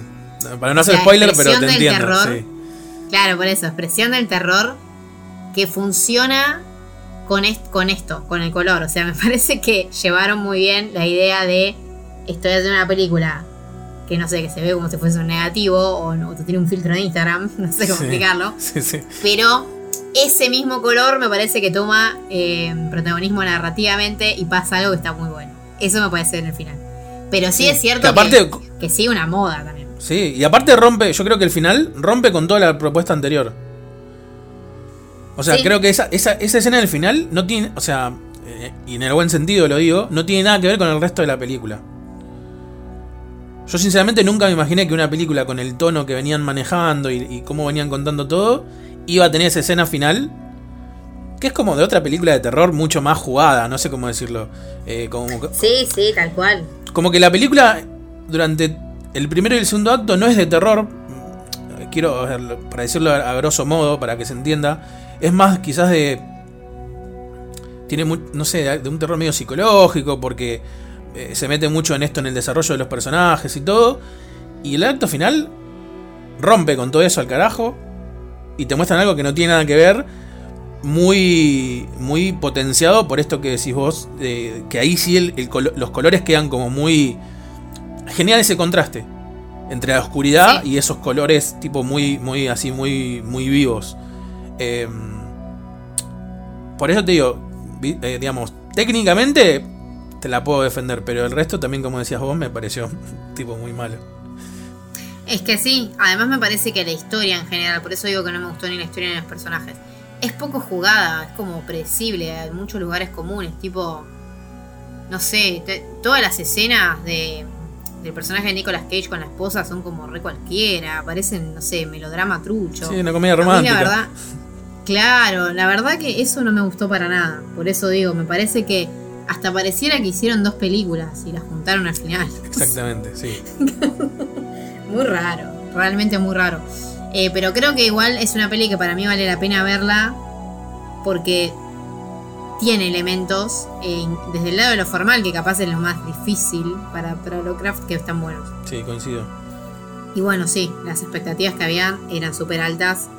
Sobre todo por todo lo que vino atrás, o sea, Nicolas Cage, Mandy, 80, Lovecraft, todo eso está realzado ahora. Sí, aparte de hace mucho que no había una adaptación de Lovecraft, era como que la expectativa, tenía mucha expectativa arriba. Sí, y, y, bueno, no sé en qué va a quedar, pero lo que habían dicho es que esta iba a ser la primera película de una trilogía del mismo director. Pero no sé en qué quedó, honestamente, habría que buscarlo para, para expandir esta idea. Pero habían dicho que capaz adaptaban eh, Danwich Horror y no me acuerdo cuál era la otra. El tema es que, bueno, no sé qué también le fue a, a Color Out of Space o si valió la pena. Me parece que. Me parece que es una película que tiene bastante presupuesto para, no sé, el circuito de festivales donde se movió o la, o la salida que tuvo. Claro. Pasa que yo, yo lo que siento con, esta peli en particular, que fue una película que trajo.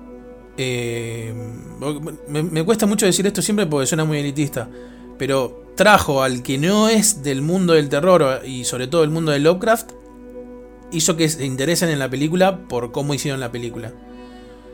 Yo creo que al, por ahí al más fanático del terror o al más fanático de Lovecraft no sé si le gustó tanto. Pero al, público en general que ve terror así esporádicamente porque pintó, eh, creo que es una película que los...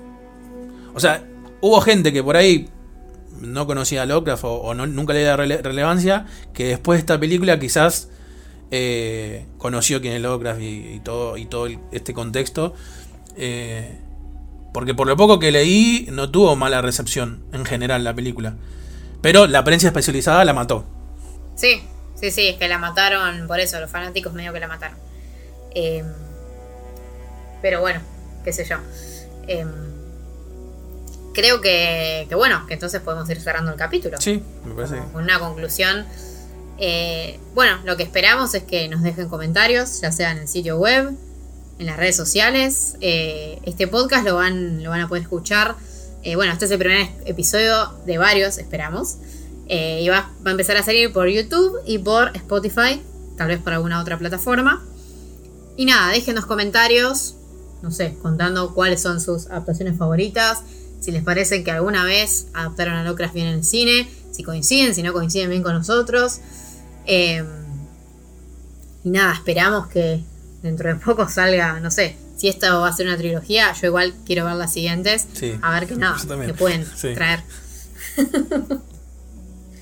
Em, bueno, entonces esto ha sido SHD Radio y nos volvemos a escuchar en un próximo episodio. Eh, nada, esperando traer otro tema interesante, tal vez de videojuegos, quién sabe. Nos vemos. Nos vemos.